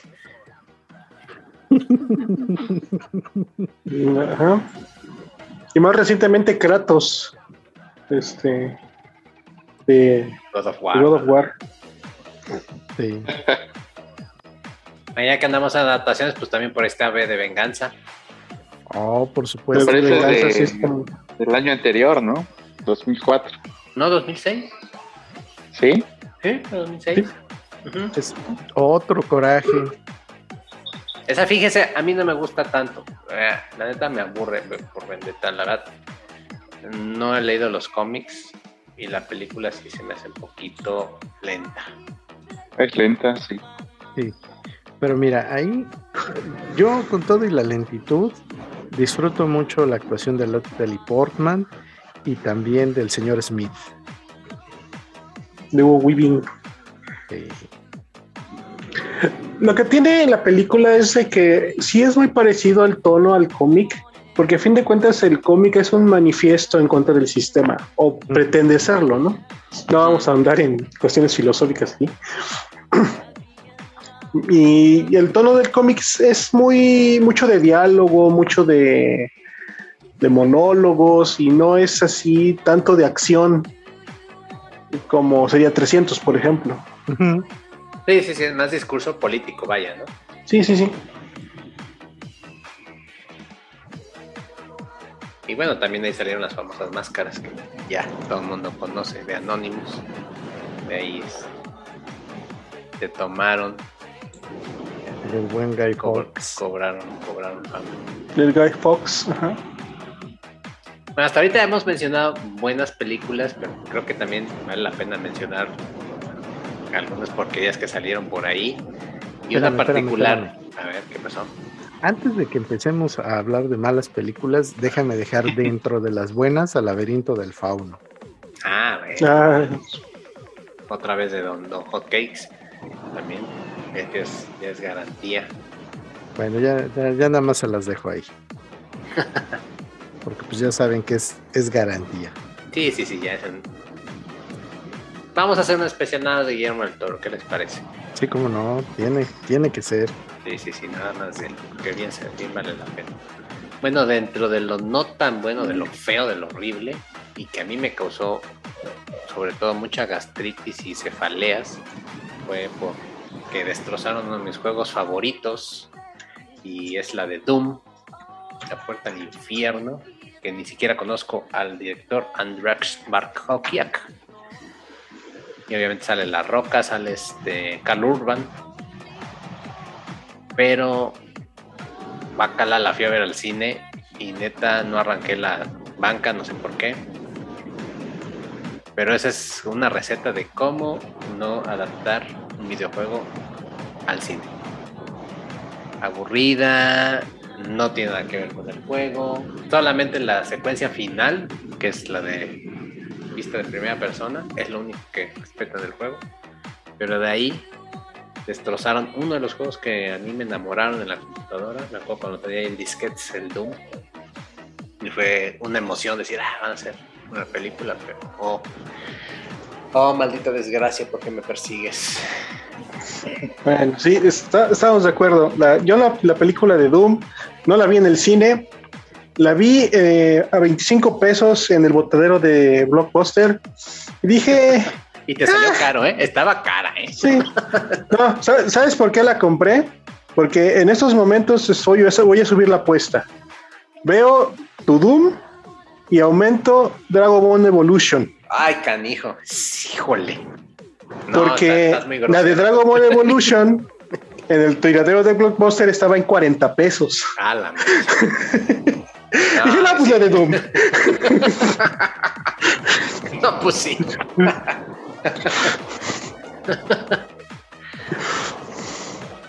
No, si estás canijo, eh. Ah. A ver, mátenme esa. Está bastante difícil ganártela. Mira, yo te podría poner, pero no, no llego. Tendría que juntar como tres o cuatro. Eh, como por ejemplo, bueno, Mario Bros. ¿ah? A ver. Ah, sí, Mario Bros. A ver, ¿quién puede con esa? Avatar. Avatar, pero eso ya es más. Ya, pero ya es del 2012, ¿no? ¿Ah? ah, la de. Pues, el maestro del aire. Sí, sí, pero pues, ya, pues, no está tan, tan gacha, ¿no? Como Mario Bros. así con los cupas con la cabecita de. No era una mala adaptación, ¿no? Solo el cast estaba como raro. Sí, como que dice que se fumaron, ¿no? Para hacer esa película que no tiene nada que ver con nada, ¿no? Nada con nada. De, ese caso, de ese caso de sin sentidos, mejor serpientes en el avión. Esa ni siquiera la vi y nunca la voy a ver. Master, no. No. No, no, no, ¿Tampoco la fuiste a ver al cine, Master?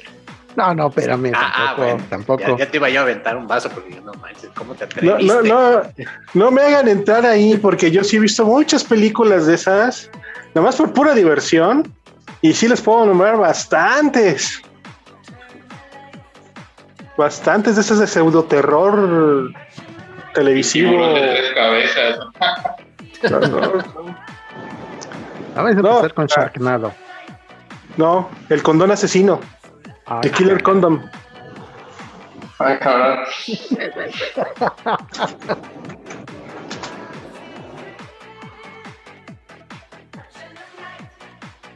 Así es. Sí, bueno. Muy hardcore, Martín. Eh, Sí, eso sí es terror, ¿no? Sí, sí, sí. Eso sí da miedo. te rompen. Ah, Bueno, déjenme, déjenme que ahorita que me recordó eso, eso Martín. Hay una parodia del cine porno que se llama Orgasmo. Es una película del 97.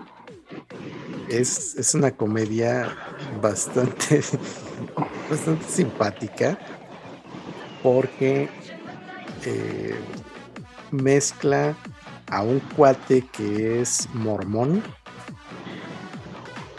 con el cine porno de los 80s, 90s. Y aparte mezclan también algo así como el avispón verde. Entonces Ah, está sí está- bien divertida. Bien, bien divertida. Porque sí, se, se ríe uno de, de muchos de los clichés de la industria. O sea, no, no necesitan tener mucho triple X recorrido. O sea, todo lo que normalmente uno podría obtener de conocimiento después de ver este, una es más que suficiente para que te divierta esta parodia. Y bueno, algo de terror bueno que haya salido en 2006. ¿Se acuerdan de algo? Changos. Algo que valiera la pena.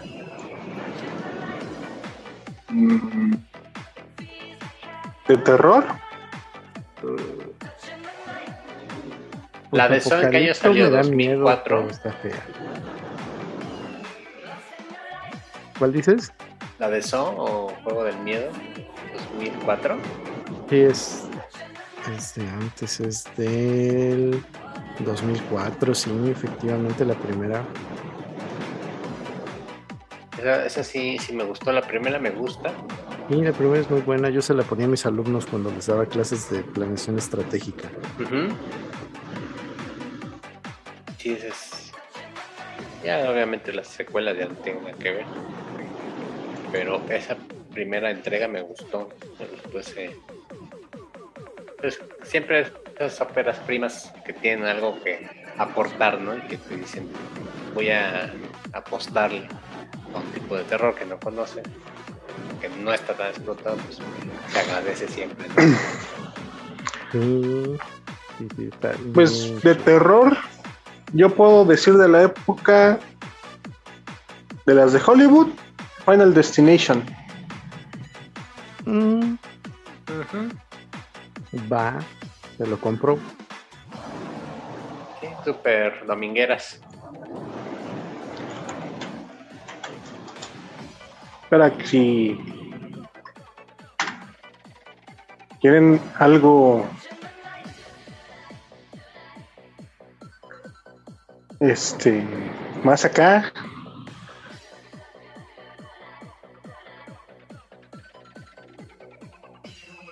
les puedo recomendar los otros Creo que ya la mencionamos La pero ya la mencionamos. Sí, es del ya, ya. 2003, creo. Sí, ¿no? ¿sí? el orfanato Ah, ese es de Muy buena. 2007, ¿no? Ujú. Esa es El buena. orfanato. Esa es de Amenabar, ¿no? No. No, no, este es de Bayona. es de Juan Antonio Bayona de Bayona. Sí, sí, sí. Esa, sí, la vi en el cine también. Ah, bueno, miren, por aquí en 2006 también salió Old Boy. De All Boy. Sí, bueno, esa, esa, esa trilogía por mí está súper recomendada. La de este Simpatía por el señor Venganza, All Boy y Simpatía por la señorita Venganza. Son muy buenas películas las tres. Y yo creo que, salvo mejor opinión, esta trilogía que mencionas, Martín, pues dieron bastante impulso a, pues, al cine oriental, sobre todo coreano, ¿no? Como que está un poquito opacado. Bueno, pero son japonesas. Ah, perdón, japonesas. Sí, son japonesas porque el, director de All Boys sí es coreano, pero son producciones japonesas. Ah, bien. Pero sí como que hizo que volteáramos un poco a este cine, ¿no? Ya habíamos hablado de, por ejemplo, Héroe y demás, que empezaban a, rascar por ahí el mercado, pero pues todavía está muy presente Hollywood. Y aquí es donde empezamos a ver que hay buenas producciones ¿no? en otros países, no nada más en el vecino del norte. Pues yo creo que también una de las cosas que hicieron voltear a ver el cine asiático fue el boom que tuvo el aro. Coincido porque incluso antes de del remake gringo, esa película como que fue muy, muy sonada. Este, sí, la, mucha gente vio la japonesa antes de la americana.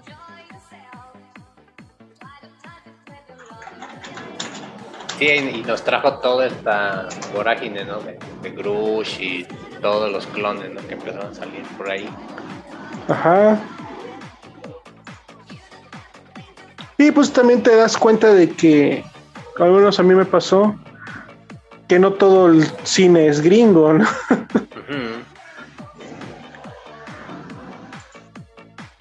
Sí, que hay este historias más allá de las que ya están más que quemadas en Hollywood. Hay otras formas de ver el cine y la vida, ¿no? Pero ya que estamos hablando de cine de, del lejano oriente, pues yo voy a poner una de mis películas favoritas de comedia de todos los tiempos. Confusión, de ah, Stephen Chow. Muy buena, Esa la tengo yo ahí en mi DVD. muy buena. Buenísima, sí. Buenísima película. A mí esa película está tan llena de de los clichés de las películas de artes marciales que no sabes ni para dónde hacerte. O sea, a mí me encanta esa película. A mí lo que más risa me da es cuando caminan y se oyen eso, pic, pic, pic, como cuando apachurras un este un squishy, ¿no? Ajá, sí. eso no, como, yo, yo, me acuerdo que bajé un tono de ese, de ese ruido nada más por la película, ¿no? Para tener mi celular. Y confusión es muy buena. La voy a volver a ver, ahí la, tengo en, mi librero. Esa y la otra que tenía Shaolin. Shaolin Soccer. Shaolin Soccer, ajá. Esa, esa, fue la primera, esa es del 2001, también de, este, de Stephen Chow. Este, pero a mí personalmente me gusta más Confusión porque eh, de Shaolin Soccer eh, para mí es más caricaturesca. ¿no? O sea, es más como ver un, como, como ver supercampeones al extremo. ¿no? es cierto. Y, la, y la de confusión, para mí es este, es, esa, esa burla a las películas de artes marciales, que yo soy fanático de las películas de artes marciales, de, las viejitas, de las del cine, ahora sí podría decirse que del cine de plata de, de China y de y de Japón, de las este, de samuráis y, y ese tipo de películas he visto un montón, incluso antes de la revolución de las películas de Bruce Lee. Entonces, este, tan, tanto he visto esas películas que ya algunos clichés pues ya los reconoces, ¿no? Y en la película de Confusión están ahí bien marcaditas esas cosas y cómo hizo reír. Stephen Shaw declaró alguna vez que era muy fanático de Bruce Lee o solo estoy imaginando ahora como un recuerdo. No, no, sí, sí, sí, todos ellos son fanáticos de él. O sea, hay muchas referencias a Bruce Lee en, Confusión y en la de en la de este en la de Shaolin Soccer, pues el portero básicamente es Bruce Lee. Este, ¿qué se llama? Chang Wong Han, ¿cómo se llama el, el, el portero? El actor que hace el portero. Yo me acuerdo que la de Confusión la encontré porque en alguna página antes de las redes sociales, pues todo lo veíamos en blogs y me acuerdo de uno que se llamaba misdemonios.com. Me gustaba ah, mucho ese blog porque traía de todos los temas. Y una vez subí un video de la pelea de confusión con la vaca. Ah, pero, oh, ajá, pero esa es otra. Esa es Kung Pao, ¿no? Ah. Ajá, Kung Pao. Entonces empecé a buscar dónde, dónde salían esos, esos videos, ¿no? Y fue que me topé con Confusión. Y ahí la descubrí y no me acuerdo si... Ah, no, esa la anduve buscando mucho tiempo, no estaba para, para descarga en los medios alternativos y la vine a topar eh, en un lugarcito, bueno, antes por donde yo vivía había un mercado y entre esos puestos del mercado había uno, todos, había muchos con películas piratas, pero uno de esos, el que estaba hasta el fondo así, perdido en el rincón, tenía mucha, mucho de cine de arte, ¿no? Mucho cine extranjero y demás, y me gustaba siempre ir ahí porque tenía, bueno, encontraba cosas nuevas y propuestas y entonces logré logré encontrar en su catálogo esa de confusión entonces es la que todavía todavía guardo ahí a tesoro porque qué buena película ¿verdad? Y, neta si me pasa como tú Martín me acuerdo de todas las cosas que pasan me sigo riendo ¿no? así con el doblaje mal hecho no este este, las armas, ¿no? Todas este, estas dinámicas de, del cine del cine de artes marciales está ahí presente y si pueden, chequenla, yo creo que la encuentran por ahí en algún, sitio. Vale, vale bien la pena. Sí, vale mucho la pena esa película, es, es una joya. Sobre todo para los que son fanáticos del cine de artes marciales, porque eh, es muy refrescante. Es muy refrescante. Bueno, si no tiene nada de 2006, pasamos al 7. Bueno, yo, yo no quisiera pasar de esta oportunidad, eh, ya que estábamos hablando hace poco de las peores películas del 2000. Hay una que también ocupa un lugar muy especial en mi corazón, como una de las peores cosas que he visto en mi vida. Es el campo de batalla a la Tierra. Con, ah, con John Travolta, ¿no? Con John Travolta, sí. De hecho, tiene de los peores puntajes, ¿no? Junto con la de Steel, ah, las películas de... Yo esa no la vi en el cine, creo que la vi en cable. No, no, sí, en cable, yo también la vi en cable, pero, son esas cosas que, ajá, yo, todo el tiempo me estoy preguntando, ¿por qué demonios no estoy, no estoy quitando esta cosa? ¿Por qué la sigo viendo? sí, ¿verdad? Es como una droga, así que ah, sí, quiero, ¿por qué quiero, la estoy viendo? quiero, quiero saber qué acaba, ¿no? sí, o sea... y para el para el cast que trae, o sea.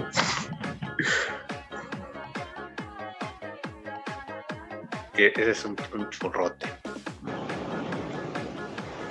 Y bueno, ahora sí, ya, ya, ya, yo ya acabé con las películas malas, que hay muchas, ¿no? Pero sí, sí, sí. acabé con las Bueno, no, otra más. Ahora sí que es la última, lo juro. A ver. Calabozos y dragones. En el corazón.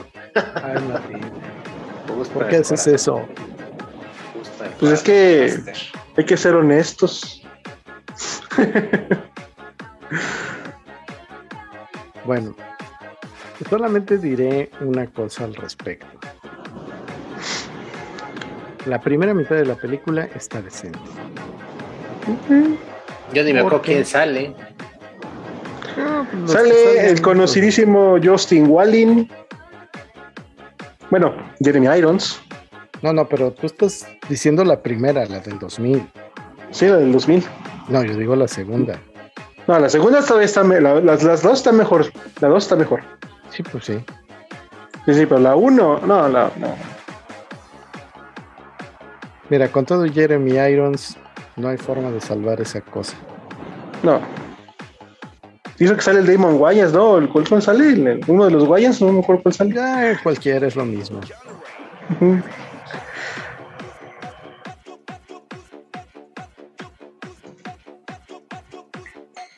Bueno, mira, para quitarse ese sabor, mal, mal sabor de boca, ahí les dejo a Jason Bourne con ah, el ultimátum de 2007.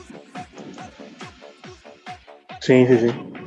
Yo no he visto ninguna de esas de la serie de porn. Y no soy fan de. Sí, a mí tampoco me llaman. pero sí, sí vi que fueron muy famosas, pero nunca, nunca he visto una, la verdad. Están interesantes las películas. Si has, si han visto películas como las de Misión Imposible o estas de este más recientes de, del 007, es un un buen, un buen sustituto, por decirlo de alguna forma. Es más de lo mismo, pero están, están entretenidos. No, como que cine de espías no, nunca me ha llamado. Mira, una de las cosas que, que tiene esta pues sí, ya franquicia porque sacaron cuatro. Ajá es que están basadas en los libros de Robert Ludlum. Están bastante disfrutables. Sí, sí, las, digo, las películas están, están bien. Y ahorita está también eso que la gente de Matt Ryan, ¿no? Que también es como parecido, ¿no? Jack Ryan. Ándale, ándale, sí, Jack Ryan. Creo que también así, ¿no? Sí, ese tipo, de ese tipo, ¿no? Más, ajá, Sí, sí, sí. nunca la veré. Y en lo que sí me emocionó en el 2007, debo confesar, es cuando salió Transformers. Y la verdad, sí se me salió una lágrima cuando vi Optimus Prime, la neta.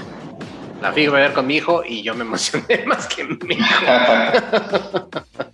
yo estaba más emocionado, haciendo ¡Machas, Bumblebee! ¡Y Optimus! Entonces, a, con Transformers a rodar. ¡Ah! Y así, ¡ah! Como quinceañera gritando en el cine.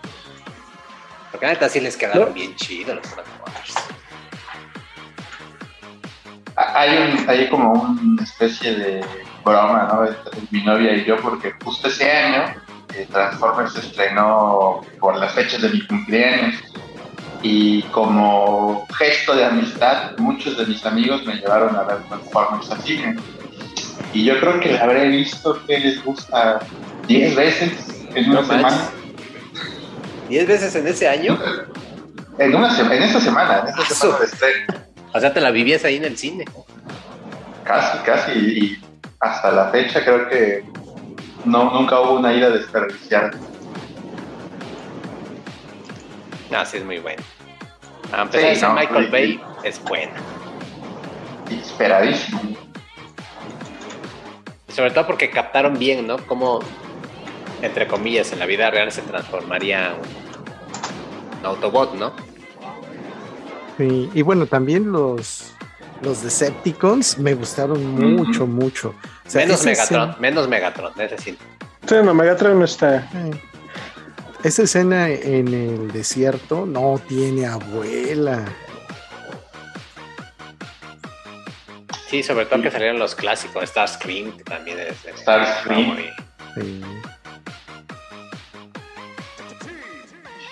Yo creo que esas de las de las franquicias, obviamente ya las segunda, tercera, yo creo que van cinco, ya son las refilencias, no las vean. Pero ah. yo sí me emocioné cuando vi primero Transformers. Wow, este. También cuando vi este. ¿Cómo se llama la chica? Megan Fox. Megan Fox, sí. Me emocioné todavía más. Pero no tanto como cuando vi a Optimus Prime, es, mi favorito. Y aparte es mi trauma infantil porque siempre quise la figura de Optimus Prime y los Reyes Magos nunca me la trajeron. Entonces, tengo por ahí un. estaba muy cara, estaba muy cara. Sí, pero pues, pero pues hubiera un esfuerzo y no estaría yo traumado. Pero bueno.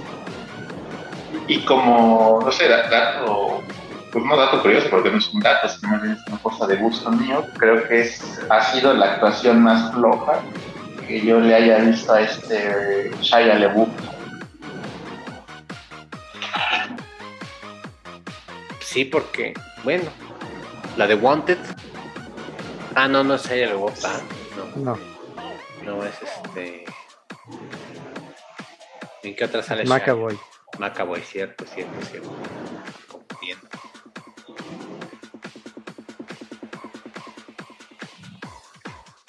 No recuerdo otra de Shaya, la verdad. hay una muy buena, pero también. ¿Saben cosas también? Hay una muy buena, este, pero no es de esta década. ¿De Shaya? Sí, Corazones de Acero. Oh, sí. Con Brad Pitt, ¿no? Brad Pitt, ¿no? Ah, esa es, de las bélicas es de las que me gusta mucho. Sí, está, está interesante.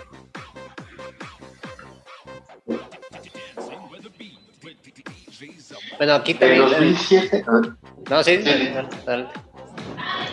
No, iba, a comentar que del 2007, una que salió y que me quedé con ganas de ver que sacaran eh, pues toda una saga, fue esta de la brújula. Ah, sí, me leíste la mente, es la que iba a decir, la brújula dorada. Son sí, iba, iba, a ser una trilogía, ¿no? Se quedó. Ajá, es que cristianos. Ajá. Sí hubo una controversia también por eso.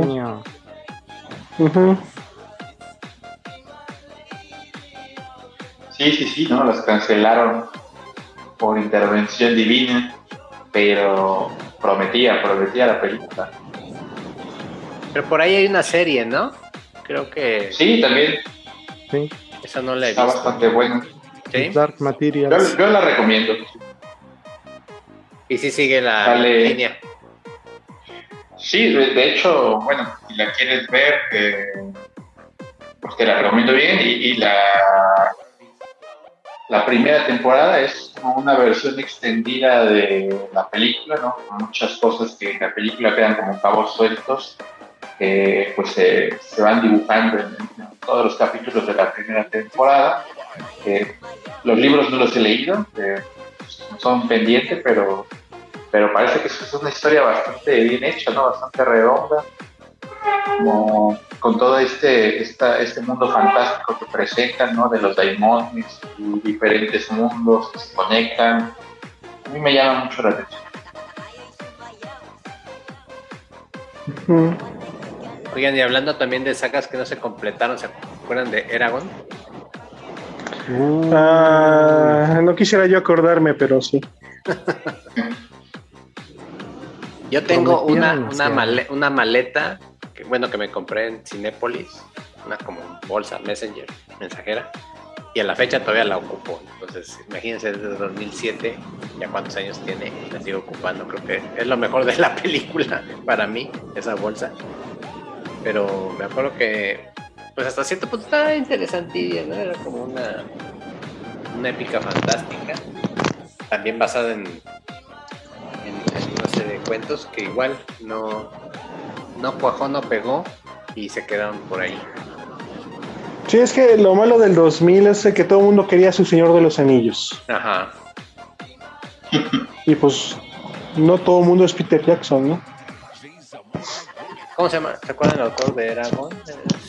Estoy intentando acordarme, es, es Paolini o algo por el estilo. Paolini, Paolini, Ay,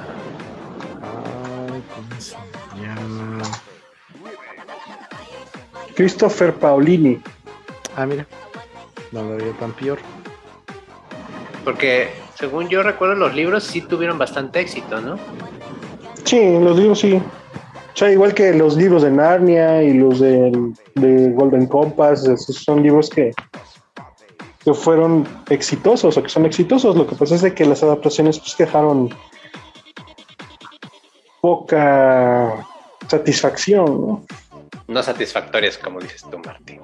Exactamente, no son Bueno, Narnia es así, sí alcanzó las tres películas, ¿no? Sí, pero son seis libros. Exactamente. Ahora también. Y se saltaron, se saltaron de la 2, se saltaron creo que al 5 o al 4. Se saltaron uno o dos. Sí, hicieron, hicieron ahí un desbarajuste temporal. Ajá. Lo único que he de decir que tiene de bueno esa saga es que sale Damián Alcázar en, creo que es en la tercera. No sale en la segunda. La dos en el Príncipe Caspian. Caspian ¿no? Ah, Ajá, sí. Sí, esa yo la vi en la tele y dije, ah, canijo, ese cuate bigotón se me hace conocido. Yo sí, vi las dos. Yo sí vi la de Narnia, la primera, y Príncipe Caspian, así las vi en el cine. Y fíjate que yo soy amante de la fantasía y de las cosas como esa, pero nomás no me pegó. Se me hace la película más X. Pues es que es fantasía católica, básicamente. No, deja eso.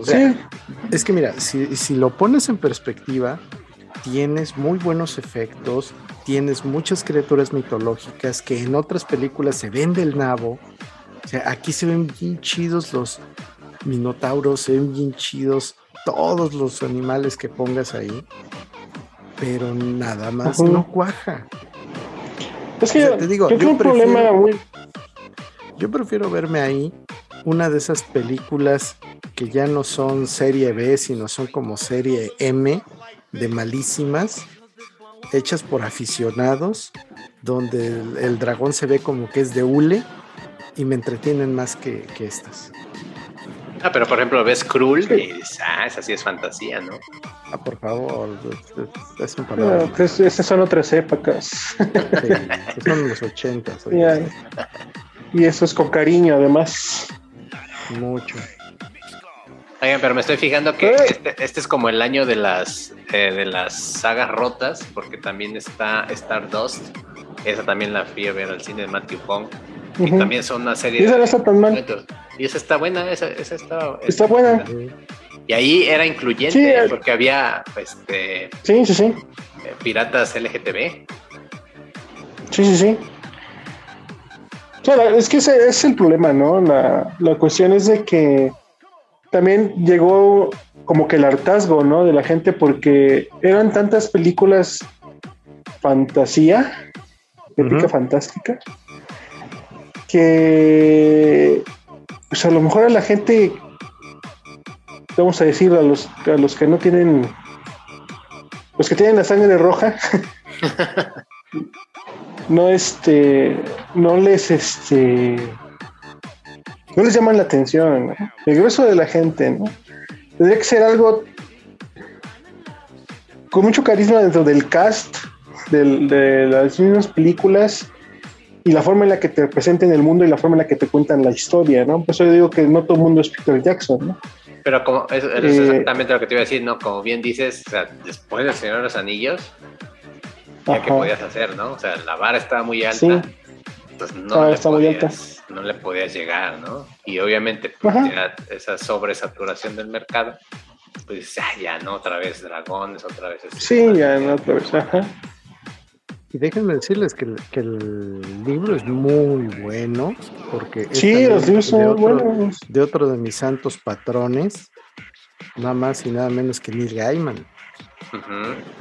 Sí, sí, sí. Sí, los libros son muy buenos. O sea, yo digo que el, el problema más bien es el hecho de que querer tener querer todo el dinero, ¿no? O sea, no, no, solamente tener dinero, sino tener todo el dinero. Y a fuerza quiero mi franquicia fantástica, ¿no? Y pues nomás no salió. Y es que la que más se acercó fue Narnia y, y, de las que no lo lograron, yo siento que hay mejores películas dentro de esas, por ejemplo, Stardust, que las de Narnia. Porque a mí el cast de Narnia no me convencen, o sea, no me convencen los niños sea, no se me hacen carismáticos, ¿no? Bueno, la otra, la otra que sí, este, que, sí pegó, pero pues es más bien como que más infantil, es la de Harry Potter. Siempre se ha venido del 2000. Sí. Haciendo la misma película cada año. Pero lo siento, Potterheads. Oiga, no sé si hemos hablado de este, de este director en el episodio pasado, pero está Zodiac de David Fincher. Ah. David Fincher, sí. No sé si hemos mencionado otra película de él, pero si te parece esta película. Muy buena por ahí, este. Pues se dice que, que influenció mucho la, la nueva de Batman tiene mucho de este, de Zodiac y de Seven. Pero ahora no le encuentro tanto, nada más que por los puzzles, ¿no? Porque un asesino serial que deja pistas, pero bueno, no le encontré más, pero... Ah, bueno, pero además tomen en consideración que esa película está soportada por dos Vengadores, entonces... Cierto. sí, sí, ahí está. Ya, ya, le da, ya le da más. O sea, tienes ahí a Hulk y tienes al Iron Man. Y a, a Misterio. El misterio. Bueno, otra, otra película de David Fincher que, que sí fue muy sonada. Pues es el curioso caso de Benjamin Button, digo yo, Benjamin Button. Oye, qué cierto. Esa yo no la he visto. No sé por qué no se me antoja verla. ¿Es buena? Ah, es que, mira, Yo creo que de depende mucho. que necesitas estar de humor. Ajá. Es que es de, es de ese tipo de. de como fantasía mágica. Porque no hay una. Yo imagino que es como la Explicación de de lo- Big Fish, ¿no? Algo así. ¿Es de así, ese tipo? pero más en, más, más este. Más, más enfocada así como que eh, los lo que es vivir y morir, ¿no? Porque bueno, lo que es nacer y morir. Sí, si pasas el argumento inicial, ¿no? Como el hecho asombroso, o ves una historia de vida cualquiera, puede ser interesante o no. Ajá. Tal vez algún día la vea. No, no les aseguro que sea de los próximos cinco años, pero tal vez la, la vea en algún momento. Ya, creo que vale la pena en esa película la actuación de Kate Blanchett y, y ya.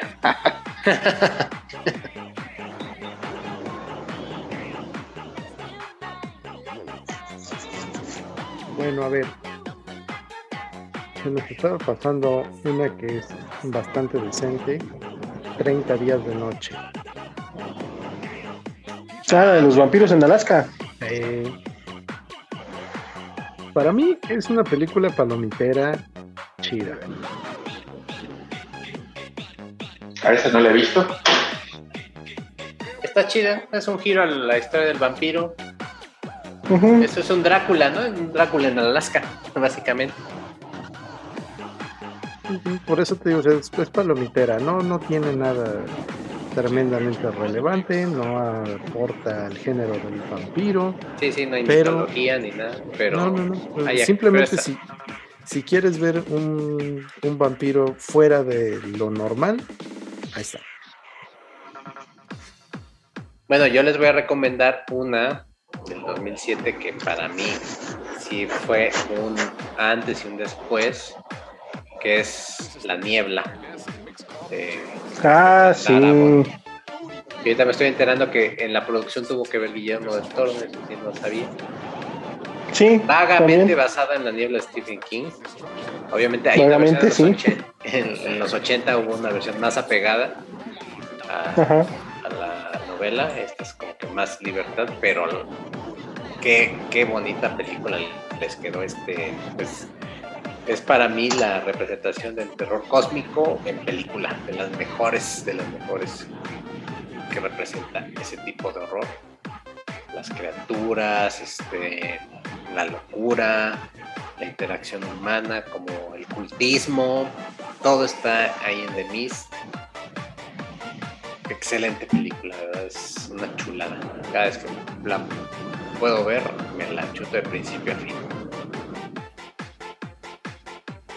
Sí, esa película también está muy. Ahorita para la temporada Lovecraftesca, tremendamente recomendada. Cierto.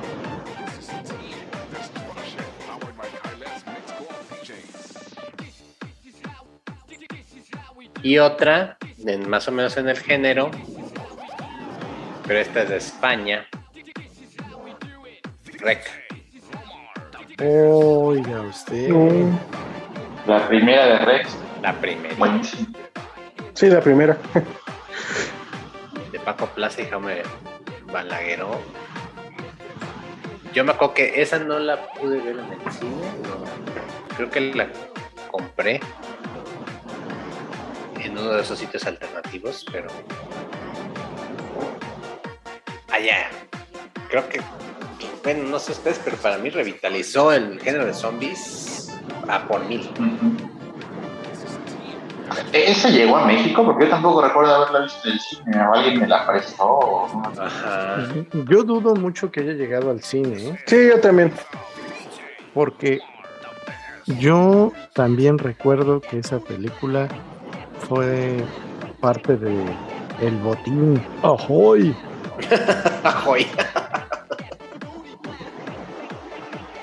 y hasta eso yo la vi, yo la vi porque me la recomendaron. Pues yo no, sabía su existencia. Yo me acuerdo que cada, cada, vez que alguien llegaba a mi casa le digo, ¿ya viste Rec? No, no la he visto. Y la ponía.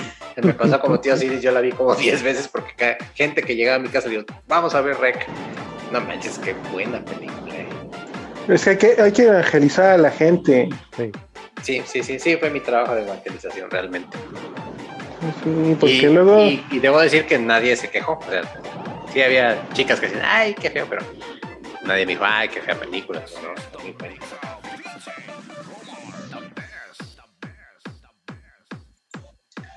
Muy ahorita que estamos hablando de, de Guillermo del Toro, pues yo voy a una de su cuate, del Liñarrito, 21 gramos. Esa sí la vi en el cine, pero ya no me acuerdo. 21 gramos, ¿cómo no? Muy buena película. Muy buena película.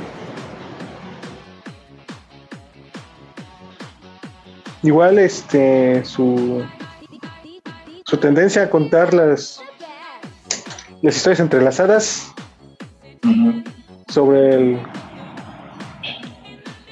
sobre ese misterioso hecho de que los cuerpos pierden 21 gramos cuando falleces, ¿no? El peso del alma y todo ese relajo. Está muy interesante. A mí me gustó mucho 21 gramos. Esa tengo que verla otra vez porque no me acuerdo absolutamente de nada. Sí recuerdo que la fui a ver en cine, sí la vi, pero no con ninguna escena, no. ¿Quiénes actuaban? ¿Sale algún conocido por ahí? Nami Watts, Sean Penn, Benicio del Toro.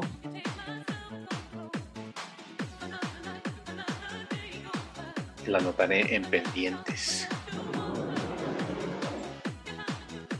Tengo varios pendientes aquí anotados. ¿Tiene algo más del 2007 o ya brincamos al 8? El 2007. Pues nada más está Soy Leyenda no mm, es así mm. como la gran cosa. No. Que por cierto yo me enteré años después que según es una película de vampiros. Ajá, sí, según son vampiros. Sí, de Omega Man. Lo que pasa es de. Ajá. Lo que pasa es de que la película no te los. Este. No lo saben retratar como en la novela, ¿no? Que también es muy diferente la película a la novela, pero. De hecho, si no me equivoco, son han ha habido tres películas. Creo que una sale Vincent Price, ¿no? Está de Omega Man, o de Nerd, algo así. Bueno, hay, hay una versión con Mark Dacassos. Hay una, una, versión de Mark Dacassos de, de Soy Leyenda. Esa sí está más apegada a la novela. Ajá. Esa salió creo que para la Directamente en DVD. Sí, Omega Man. Que es Vincent Price, pero bueno. Saltemos al 2008. Y saltamos con The Dark Knight de Christopher Nolan. Obviamente. ¿Creen que de veras sea tan buena como dicen? ¿O sea más fama? ¿O leyenda? Porque bueno, mira, la verdad, yo la otra vez la, volví a ver con el ánimo de descubrir por qué se menciona tanto, casi, cuasi de culto. pues no le encontré tantos elementos como para decir, sí, sí, es, una buena película, pero no tan inflada como la llegan a vender en ciertos aspectos. Bueno, es que ahí el problema yo creo que es más generacional que deberás decir este que es la mejor película de Batman, ¿no? Yo creo que es más una cuestión generacional porque yo estoy seguro de que la el Dark este Batman Begin, The Dark Knight, la vio más gente que Batman Regresa, por ejemplo, Batman Returns.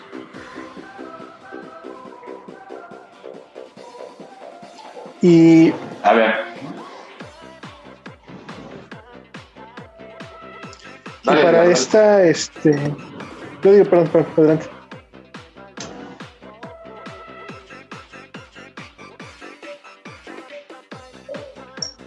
Ah, bueno, y para este.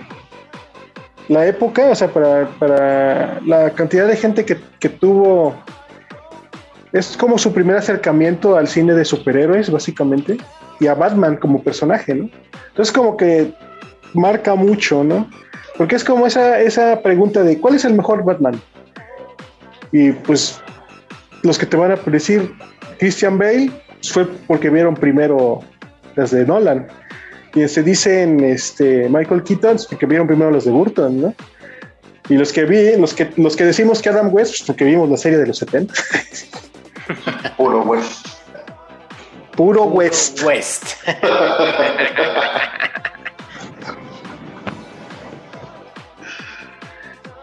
Entonces, fíjate que eh, con la última de Batman hacía mucho ruido con esto de no, ahora Batman es detective, que no sé qué, ¿no?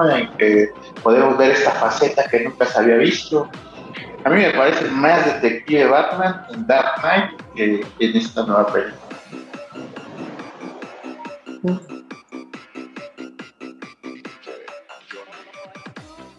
No sé, ahí se los dejo para la próxima vez que la vean, a ver si, si, les convence. Yo sí creo que es más detective en la nueva, porque sí hace más trabajo de laboratorio y estar sentado. En Dark Knight, pues sí tenemos más artilugios y aparte, pues tienen la ayuda de Fox, ¿no? Eh, que hace mucha de la chamba que se supone debería ser él, ¿no? Inclusive es. Claro, pero. Pues un mayordomo también le hace el paro. Sí, sí, sí. Pero en la nueva, si tienes un villano como el acertijo, que ese inevitablemente te, te hace investigar, ¿no? Te hace tratar de descifrar las cosas, pues no me parece que sea un trabajo detectivesco, sino es consecuencia de, la, cuestión, ¿no? Y en, la otra sí me parece cuando va a buscar este, obtienen estos datos acerca de los tiradores, ¿no? Y él se mete y ni, siquiera con el traje de Batman, sino con su ropa de civil en su moto y va y se da cuenta de que, de que secuestraron a los policías, pues me parece un poco más en, ese, en ese sentido de detective, ¿no? Que, no es lo fuerte de la película, pero sí como que empieza a redondear lo que Batman termina siendo en muchos cómics, ¿no? No, no solamente un detective, no solamente un justiciero, ¿no? Sino a veces otra cosa. Pero bueno, sí es cuestión de gustos.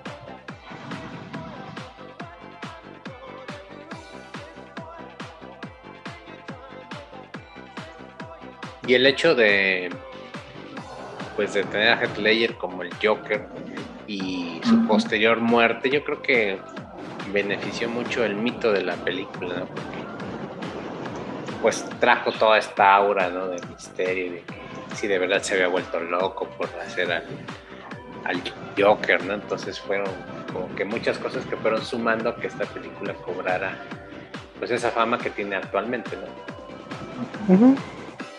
Sí, porque es, es que ajá, pones en la balanza, ¿no? Eh, ¿Cuál fue el mejor guasón? Jack Nicholson o Heath Ledger, ¿no? O César Romero. ¿Cómo dices uno? Ah, o César Romero, ¿no? ¿Cómo, ¿Cómo decides eso, no? O sea, no se puede, ¿no? sea, yo, lo- yo lo que sí puedo decir de Dark Knight es que sí es una película que me gusta mucho, pero no es para mí la mejor película de Batman.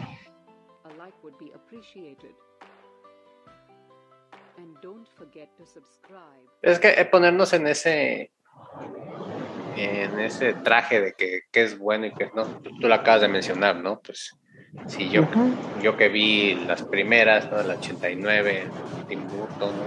Pues, obviamente para mí fue un shock, ¿no? Ver a, a mi Sí, héroe sí. en, en el- en la pantalla grande, ¿no? Y pues le guardo mucho cariño.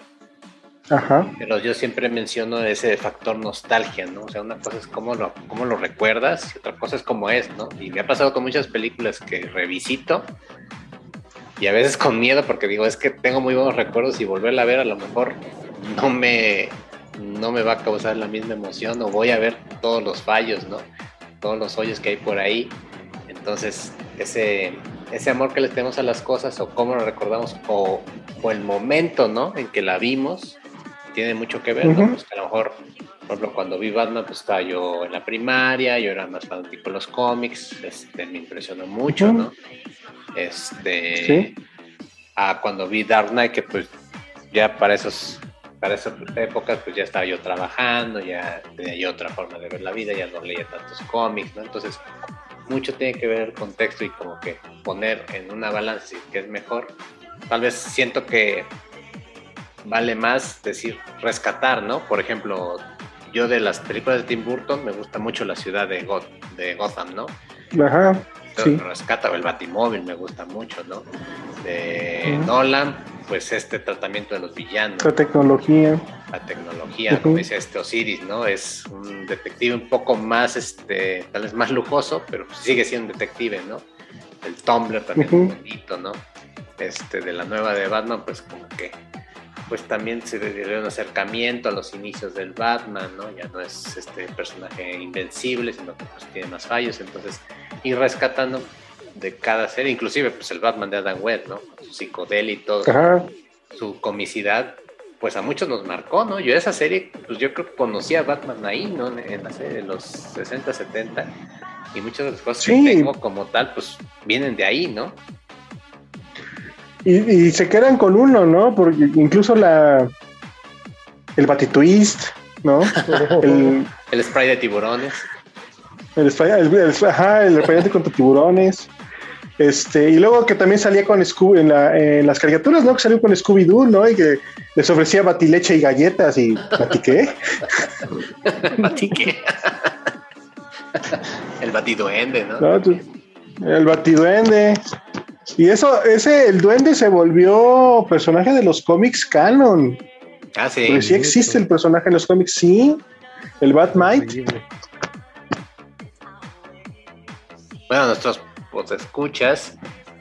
En por ahí en nuestras temporadas pasadas tenemos un tenemos dos episodios dedicados al encapuchado donde hablamos de todos esos devenires, todas esas series, esas películas, hicimos un trabajo antropológico porque si nos metimos de lleno a la historia de Batman, entonces acabando este es un clavadito los episodios anteriores van a encontrar ahí dos, dos capítulos dedicados a Batman que nos quedaron de chupete, chequenlos.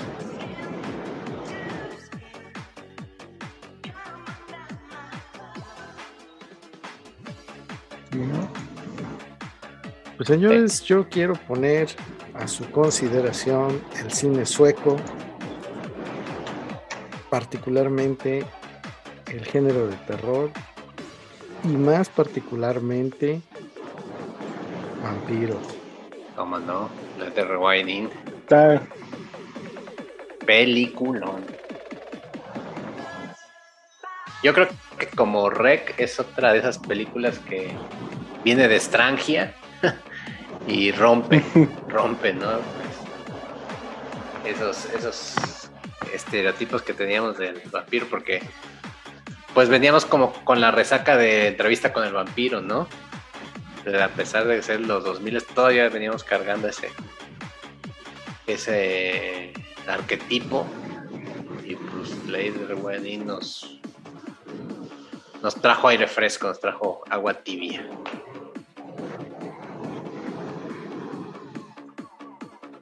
Bastante, bastante buena.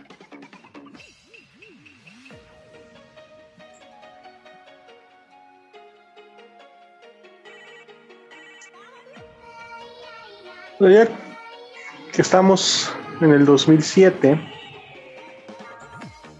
yo voy a no a desviar, sino a, a explorar el tema de, de las películas de animación que no hemos tocado un, este, ninguna por el momento. A ver. El famoso y a veces infame remake de Evangelion. Evangelion 1.0 You Are Not Alone sale en el 2007. Fíjate que Evangelion necesita, necesita ese episodio. Desde, desde el año pasado estamos con esa idea, Ajá. porque vaya que sí es. Es buena tarea, ¿eh? Entrarle a Evangelion. Yo vi las películas originales en su tiempo, me gustó un trabajo entenderlas. A la fecha lo hacen. Sí, sí. Creo que cada, cada película tiene, ¿no? Tiene algo y. Pues sí, te- o, te o la odias o la amas, ¿no? O de eso nada más sí. Yo, yo, yo no puedo decir que odio Evangelion. De hecho, es una de mis series de los de, de mechas. A mí me encanta la- el género de mechas.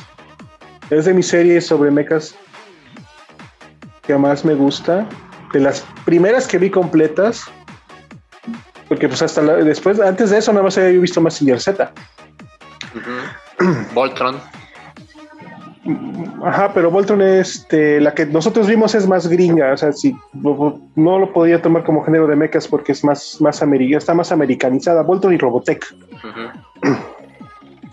Pero este Evangelion sí fue de las que me metieron al, al- a la deconstrucción, más, más, más, más, más que género de mechas, es de, de construcción del género de mechas. Este, y me, me empecé a ver cosas de, de mechas este, más, más seguido y más, más vehementemente. Y yo, yo, yo el problema que tengo con Evangelion es que no sé por qué no lo pueden dejar en paz. o sea, yo sé, el dinero. Todos queremos todo el dinero, ¿no? Lo entiendo. Pero el hecho de que tenga que sacar una película para explicarte el final de una serie, pues digo, es que ya, ¿para qué no? Le, quitas todo el chiste al haber hecho ese final. ¿No? Pues sí, es como si un libro te pusieran un anexo, ¿no? De qué quiso decir el autor, ¿no? ¿Qué, qué dijo de ser el actor? Entonces ya matas toda la ilusión que te pudiste crear, ¿no? Ese final Sí. alternativo, ese, ese cierre de Ajá. arco, ¿no? Que le diste al protagonista. Entonces ya te... Sí, Pero ¿no sí. crees que sea un reflejo de los tiempos de que necesitamos ahora todo explicado? O sea, si, si te das cuenta, por ejemplo, en YouTube sale una película y dices, bueno, ¿qué, qué quería decir el final de la de, este, de Seven, ¿no? Este, ¿qué quería, ¿Qué quería decir el autor con Titanic, no? O sea, todos los videos te explican te dan, te dan ya masticado todo, ¿no? Ah, ese, ese es un problema de la de la este, globalización, ¿no? ya todo lo quieres rapidito y, y, este, ahora sí que peladito y en la boca, ¿no? Pero mira, por por ejemplo, el, el problema de Evangelion no es, no es con esta película, porque esta es del 2007. Eh, el problema se generó en los 90, que fue cuando salió, porque la película del final del Evangelion es del 97, creo, 98. Algo así. Por ahí. Y esta remake es más bien este la necesidad del estudio de volver a tener este un hit o no sé, porque ya, ya el autor original Hideki Anno no tuvo tanto que ver, al, al menos es lo que a mí me parece, no tuvo tanto que ver con, con el con el hecho de que se volvieran a hacer las películas, o sea, no estaba presionando él, sino que a él lo presionaron para que las volviera a hacer el mismo estudio, Porque incluso dentro de los fans o de la fanaticada no había tanta presión de que, oye, queremos más Evangelion, queremos más Evangelion. No, pues como que ya todo lo que nos diste ya un cierre y todo, ¿no? Y ahorita que la volvieron a hacer, o sea, yo sí me emocioné porque dije, ah, pues, pues para volverlas a ver, ¿qué tan diferente me las pueden contar, no? Y es una conversa completamente diferente. A partir de la. de la 2, de la, la 2.2, 22. Sí, ya son cosas muy diferentes, pero es lo que. Ese, ese- ese es mi problema con Evangelion, que. que incluso me pasa con Star Wars, ¿no? Pues ya déjenlo en paz, ¿no? No lo van a hacer. Ajá, si no, Martín, no lo van a hacer. No. No, no, no lo van a hacer. Eso es, eso es desafortunado porque a mí el final de Evangelion sí me dejó así como que muy marcado, ¿no? O sea, de, de, de- de las primeras veces o de las primeras cosas que yo vi que, que te dejan a un final que, que a ver qué es lo que tú entendiste, ¿no?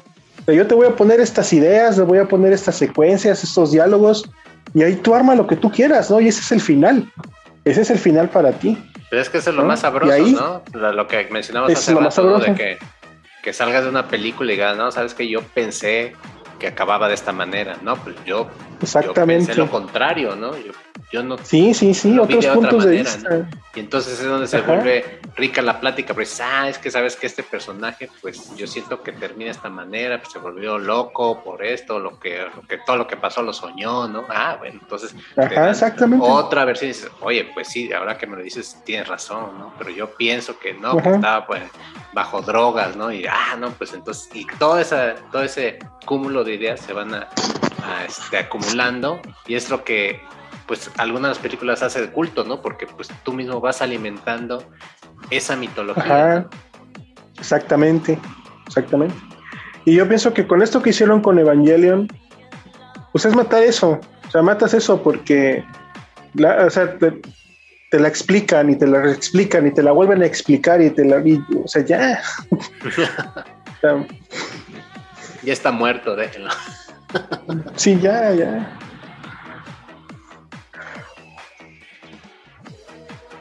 Oigan, pues ya estamos acabando la década, porque obviamente es 2000, 2009 y respetamos los 10 años. Podemos mencionar algunas del 2009 o algunas que se quedaron por ahí, perdidas. Por ejemplo, en el 2009 Bueno, ya habíamos mencionado Western, salió en el 2009. Ajá. Distrito 9 también hablamos en el capítulo pasado. Eh, ¿Qué otra por ahí quedó? Mira, de 2008 se nos estaba pasando IP Man.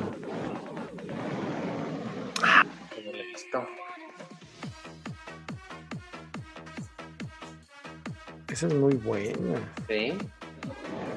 ¿De qué va? Artes marciales. Ah, sí. IP Man. Ujú. Ah. Es la. Es este. Es sobre el maestro de Bruce Lee. Oh. Ah, al maestro de Bruce Lee le, le apodaban Ip Man. Y, pero se llamaba Ip Jong Sung o algo así.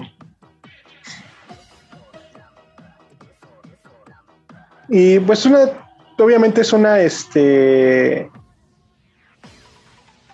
una fantástica historia sobre un personaje que existió. Y pues la, la curiosidad es de que pues en sus épocas de joven, pues vivió durante la ocupación japonesa de China.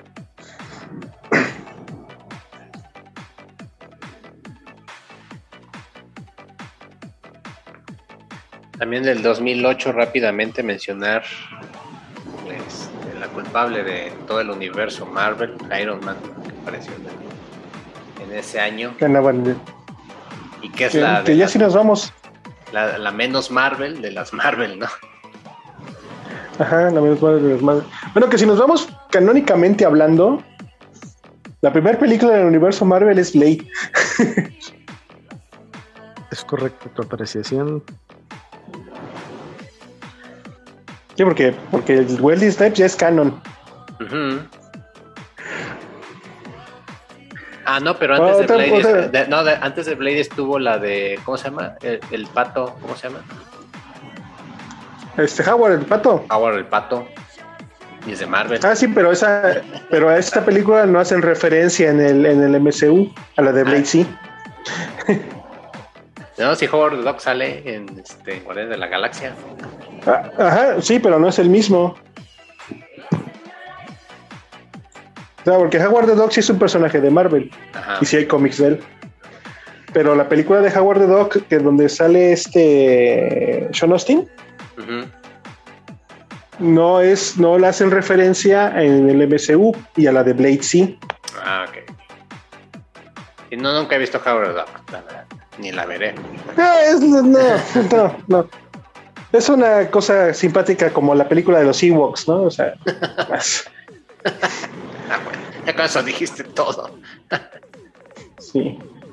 Bueno, yo también otra película de, de animación, que esta sí es así que, que para mí es el final de algo que yo llegué a durar con toda el alma y que me da mucha, mucha tristeza lo que hacen con, con, con esta serie en- en- actualmente.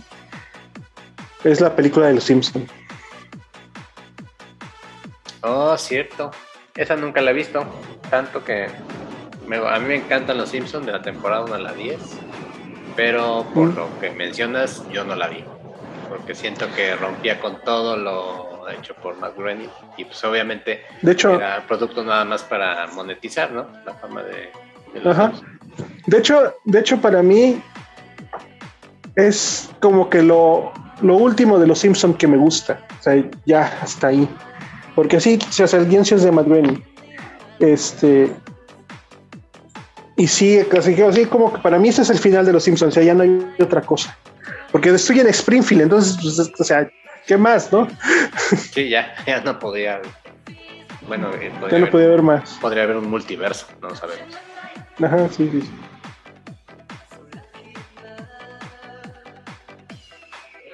Bueno, nuevamente voy a meter un poco de desorden Adelante, adelante. porque en el 2009 y regresando al cine sueco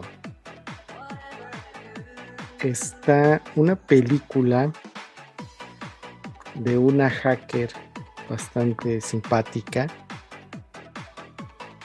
Es la película que se llama La chica con el Dragon tatuaje del dragón. Pero la original, no la Sí, sí, sí. gringa de La de Sue- Suecia. Sí.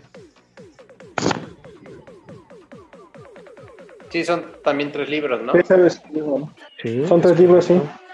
La del bidón, ¿no? El bidón de gasolina, los hombres que llevan a las mujeres, ¿no? Y la chica de un tatuaje.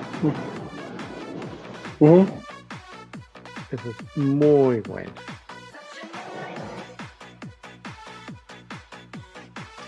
Glorious Bastards también de Quentin Tarantino, en el 2009, Inglourious Basterds, sí. con este Hans Landa. Yo creo que el mejor villano de Hans Quentin. Landa. De Sí, ese es- eres el mejor villano. Sí. Y se roba totalmente la película.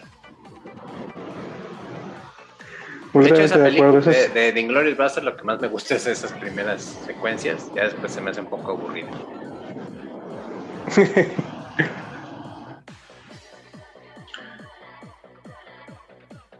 Pero ya, antes de que acabemos la década, hay dos películas que no tienen nada que ver una con la otra, pero que son de mis favoritas personales. Una que se llama Sunshine Alerta Solar, y es una película de ciencia ficción donde tienen que ir a prenderle otra vez el boiler al sol. Tenían que echar armas nucleares, ¿no? No, Ajá, exactamente una bomba nuclear. Sí, porque es, Es buena, es la buena historia sobre la se- es buena, pero sí, es sobre la segunda misión, porque la primera misión fracasa. Entonces es la segunda misión y este y a mí esa película a mí me gusta mucho. La de Sunshine. Y ¿No es de Danny Boyle esa? de Danny Boyle, creo que sí. Permíteme. Sí, de Danny Boyle. Ujú. Sí, esa es buena. Infravalorada, pero es buena. Es buena película. Y la otra es la de Arma Fatal, o mejor conocida como Hot Fuzz. Ah, bien. Oye, sí, cómo no. La trilogía, como dices, Que- Master, del corneto, ¿no? La, El corneto. la trilogía del corneto, exactamente, sí. ¿Cuál es la otra? ¿La tercera de esa trilogía? Es este. El Una noche en, el fin del noche mundo, en el ajá. fin del mundo. Una noche en el fin del mundo, sí.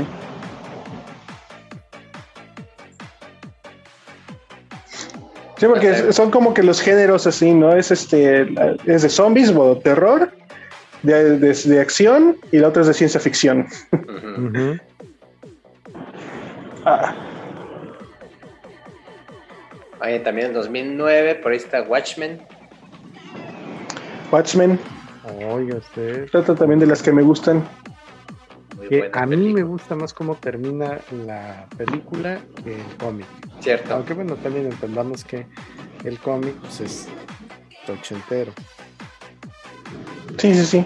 Sí, pero aquí sí, sí le supieron dar el giro. Sí. Ujú. Otras películas del 2009. Ahorita que está muy de moda, este. Don Johnny Depp. La de enemigos públicos. Ah, esa ya no me acuerdo. No, pero- Es un, es un agente de, de los años 30. Ah, mm. Sí, es, es la historia de John Dillinger. La de enemigos públicos. Public Enemies. Oh, ya, ya, ya, ya. Sí, es cierto.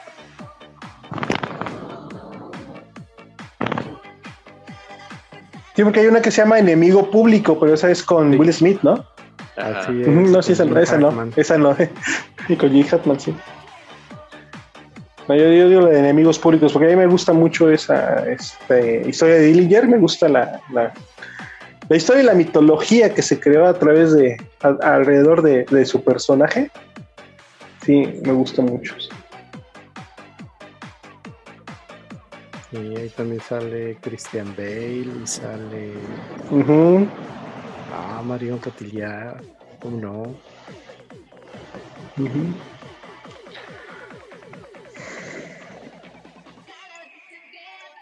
¿Y se acuerdan de una película de animación que se llamaba 9, Nine, de unos muñequitos como de tela? Sí, es de. Número 9, sí. de- Sí, es en stop motion, ¿no? Ajá. Sí, sí, yo sí la vi. Está interesante. Está buena. Sí, También como que no brilló mucho, pero la historia está chida. Sí, cómo no. Este, Ajá. este, este futuro distópico, ¿no? sí, es un muy buen giro de tuerca. Ajá, sí. Sí, porque tú te lo estás esperando completamente diferente y sí. Sí te sorprende. Sí, aparte que, bueno, la vendían como una película para niños, pero yo creo que no era tan, tan infantil, porque la historia sí tiene un poco más de, de carnita por ahí para rascarle, y siento que la disfrutas más grande, siendo grande adulto, que niño. Ajá. También otra película del 2009.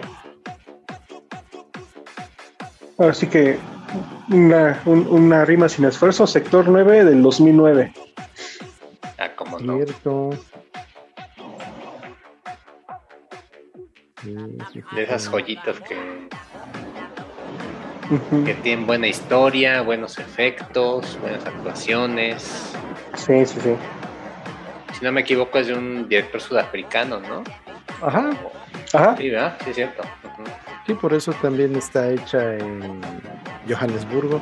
Ajá, y todo este Johannesburgo, exacto. el tema del apartheid, ¿no? El Sí, racismo. Ajá. eso, eso también demuestra un humor negro sabroso. Sí, sí, sí. Parece que esas películas que hay que ser tan cuidadoso con eso. Sí, quién sabe si una película así se pudiera hacer a la, actualmente, ¿no? Con ese nivel de sátira y de. Pues sí, humor negro, ¿no? ironía. Ujú. Habría que ver, porque sí es.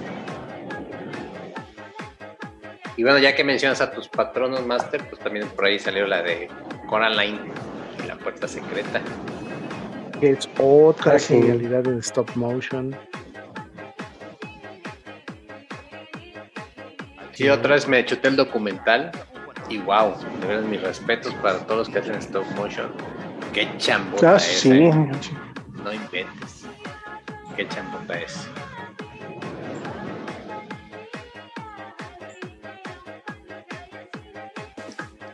Bueno, pues queridos amigos, yo creo que hemos ya repasado bien la, la década. No sé si tienen Ah. alguna mención por ahí especial, honorífica, Sí, como no. algún recuerdo. Sí, yo también tengo una. Sí, sí, sí. Dale, alguna vivencia en el cine. ¿Qué, qué les Una dejó nada esta- más. ¿Qué les dejó esta década? Bueno, ah, antes de eso, yo creo que nos falta una película que es importante. El- eh, el- la última, el inicio de la última trilogía de Star Trek del 2009, Star Trek.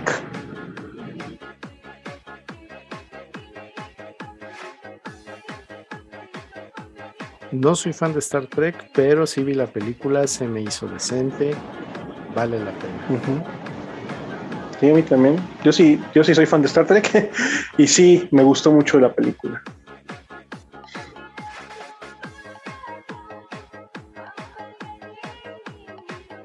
Y pues, no sé si tengan alguna otra cosa en mente, compañeros, antes de contestar las preguntas del final. Yo tengo dos, dos para la mención honorífica. Una de ellas es francesa, es de 2001 y se llama Vidocq. Tiene una mezcla muy buena de fantasía con acción. La protagoniza Gerard Depardieu. Está muy calabocera, muy, muy disfrutable. Y está Mm. basada en la historia de un detective muy famoso, precisamente de apellido Vidocq. Y luego, mi segunda, que es del maestro Neil Gaiman, la historia, Mirror Mask. La dirigió Dave McKean y junto con Gaiman hicieron el guion, así que pues, una adaptación bastante decente. Es de la tradición de eh,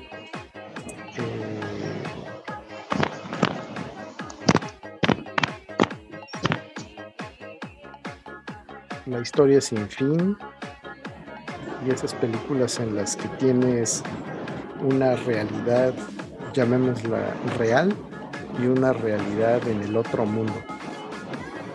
Entonces, muy, muy bueno. Acá le pusieron la máscara de los sueños. Sí, esa es. Mm. Está, está chida esa película, sí.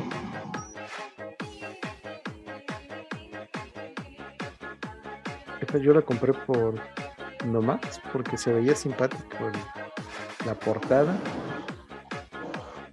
Y dije, ah, caray. Esto está bastante decente. Sí, sí, sí. Es de esas cosas que como que no tuvieron mucha mucha promoción. Y de, no te explicas por qué, ¿no? Sí. Yo quisiera cerrar este comentándoles, contándoles que pues yo recuerdo con mucho cariño esta primera década de los 2000, porque bueno, obviamente no había plataformas, el internet era más lento, eh, pues todavía se acostumbraba a ir al videoclub a rentar, yo todavía rentaba en Blockbuster y pues algunas películas las conseguía con amigos o en puestos que se dedicaban a, a cine de arte y demás. Entonces, pues me causa nostalgia recordar algunas de esas películas porque, pues sí, algunas las perseguí bastante tiempo, otras las encontré, otras me las recomendaron, otras me las regalaron y todo ese esos rituales, ¿no? Que tenía yo para ver una película, para conseguirla, pues me traen me traen buenas memorias. Eh, ahorita es más fácil, ¿no? Simplemente conectarse y ver una película. Antes, no es que sea mejor ni peor el tiempo, sino simplemente era diferente. Eh. La manera de disfrutarlo. Tal vez costaba un poquito más de trabajo. Y pues sí, había más convivencia. Pero también pues yo veía mucho cine solo en mi casa. En esos tiempos ya vivía yo solo. Entonces, pues uno de mis grandes entretenimientos y pasiones siempre ha sido el cine. Entonces me dedicaba mucho a ver, a ver películas y me acuerdo que me compraba mi botella de vino y pues cada, cada viernes pues era de, de descubrir una nueva película. Entonces, pues sí, recuerdo con mucho cariño esas, esas épocas de mis juventudes, que la neta me la pasé muy chido, descubrí muy, muy buenas producciones, buenos directores, buenas historias y siempre voy a voltear a ver esa, esos años, esa primer década de los 2000 con mucho cariño. ¿Tú qué onda, Osiris?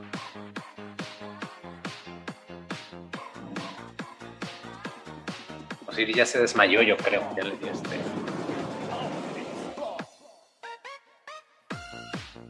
Le dio el mal del cuerpo y cayó, cayó rendido.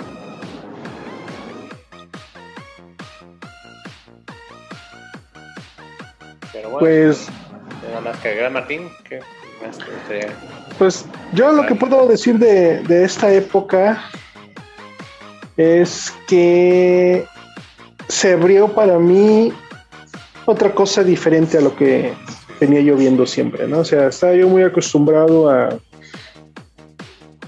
a las cosas que, que te llegan a través de Estados Unidos.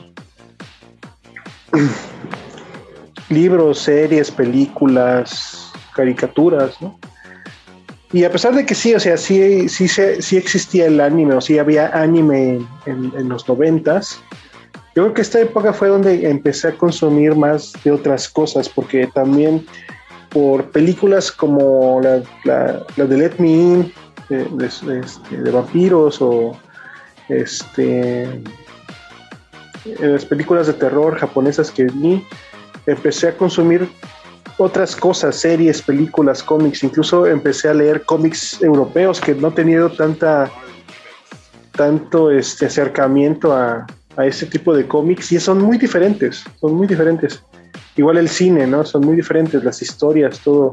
La, percepción del mundo es muy diferente y es, es, es bueno, ¿no? Eso. Y, eso es lo que yo recuerdo más de esta, de esta década, que fue como que empecé a ver más allá de lo que, de lo que te llega normalmente, ¿no? Esta década, aparte de que me dio un montón de oportunidades para poder ir al cine, pues también es la época en la que empecé mi colección de DVDs y también es la época en la que ya tuve un acceso decente a internet, entonces también poder localizar películas se volvió más fácil porque hubieron algunas que yo vi en los 80s o en los 90s de las que tenía solamente vagos recuerdos y con eso servía para cuando menos llegar al título y ya del título en adelante ya localizarlas pues ya era mucho más fácil. Todavía tengo por ahí una que está perdida, pero confío en que algún rato de estos aparecerá. Pues sí, eran nuestros, nuestros rituales en las épocas de las cavernas para descubrir nuevo cine, nuevas producciones. Y bueno, yo creo que ya con esto cerramos. Quiero darle las gracias a ti que nos escuchas, que nos prestas tus oídos, tu mente, tu tiempo, compartir con actividad textual. Gracias a Osiris, Martín, Master. Gracias por estar aquí debatiendo y compartiendo tus películas favoritas. Y bueno, ahora veremos qué otra cosa se nos ocurre para, para seguir platicando con todos ustedes. Y la petición, bueno, si te gusta el episodio, compártelo, dale seguir en Spotify, danos estrellas en Apple, todas las plataformas donde se encuentres. Compártelo con tus amigos, con tus enemigos, porque pues eso nos ayuda bastante a seguir, seguir con este, este proyecto que es actividad textual, que nos gusta mucho y si lo compartes, pues nos va a gustar aún más. Bueno, pues muchas gracias. De nuevo, nos vemos, nos escuchamos, perdón, en el siguiente episodio. No queda más que decir que hasta la próxima. Ya saben, recomiendo banda. siempre. Por favor, tomen café de grano, si es de Veracruz mejor, y que los dados no dejen de robar. Así es, banda. Y recuerden que usar calcetas con chanclas es pecado. El consejo del día. Vámonos.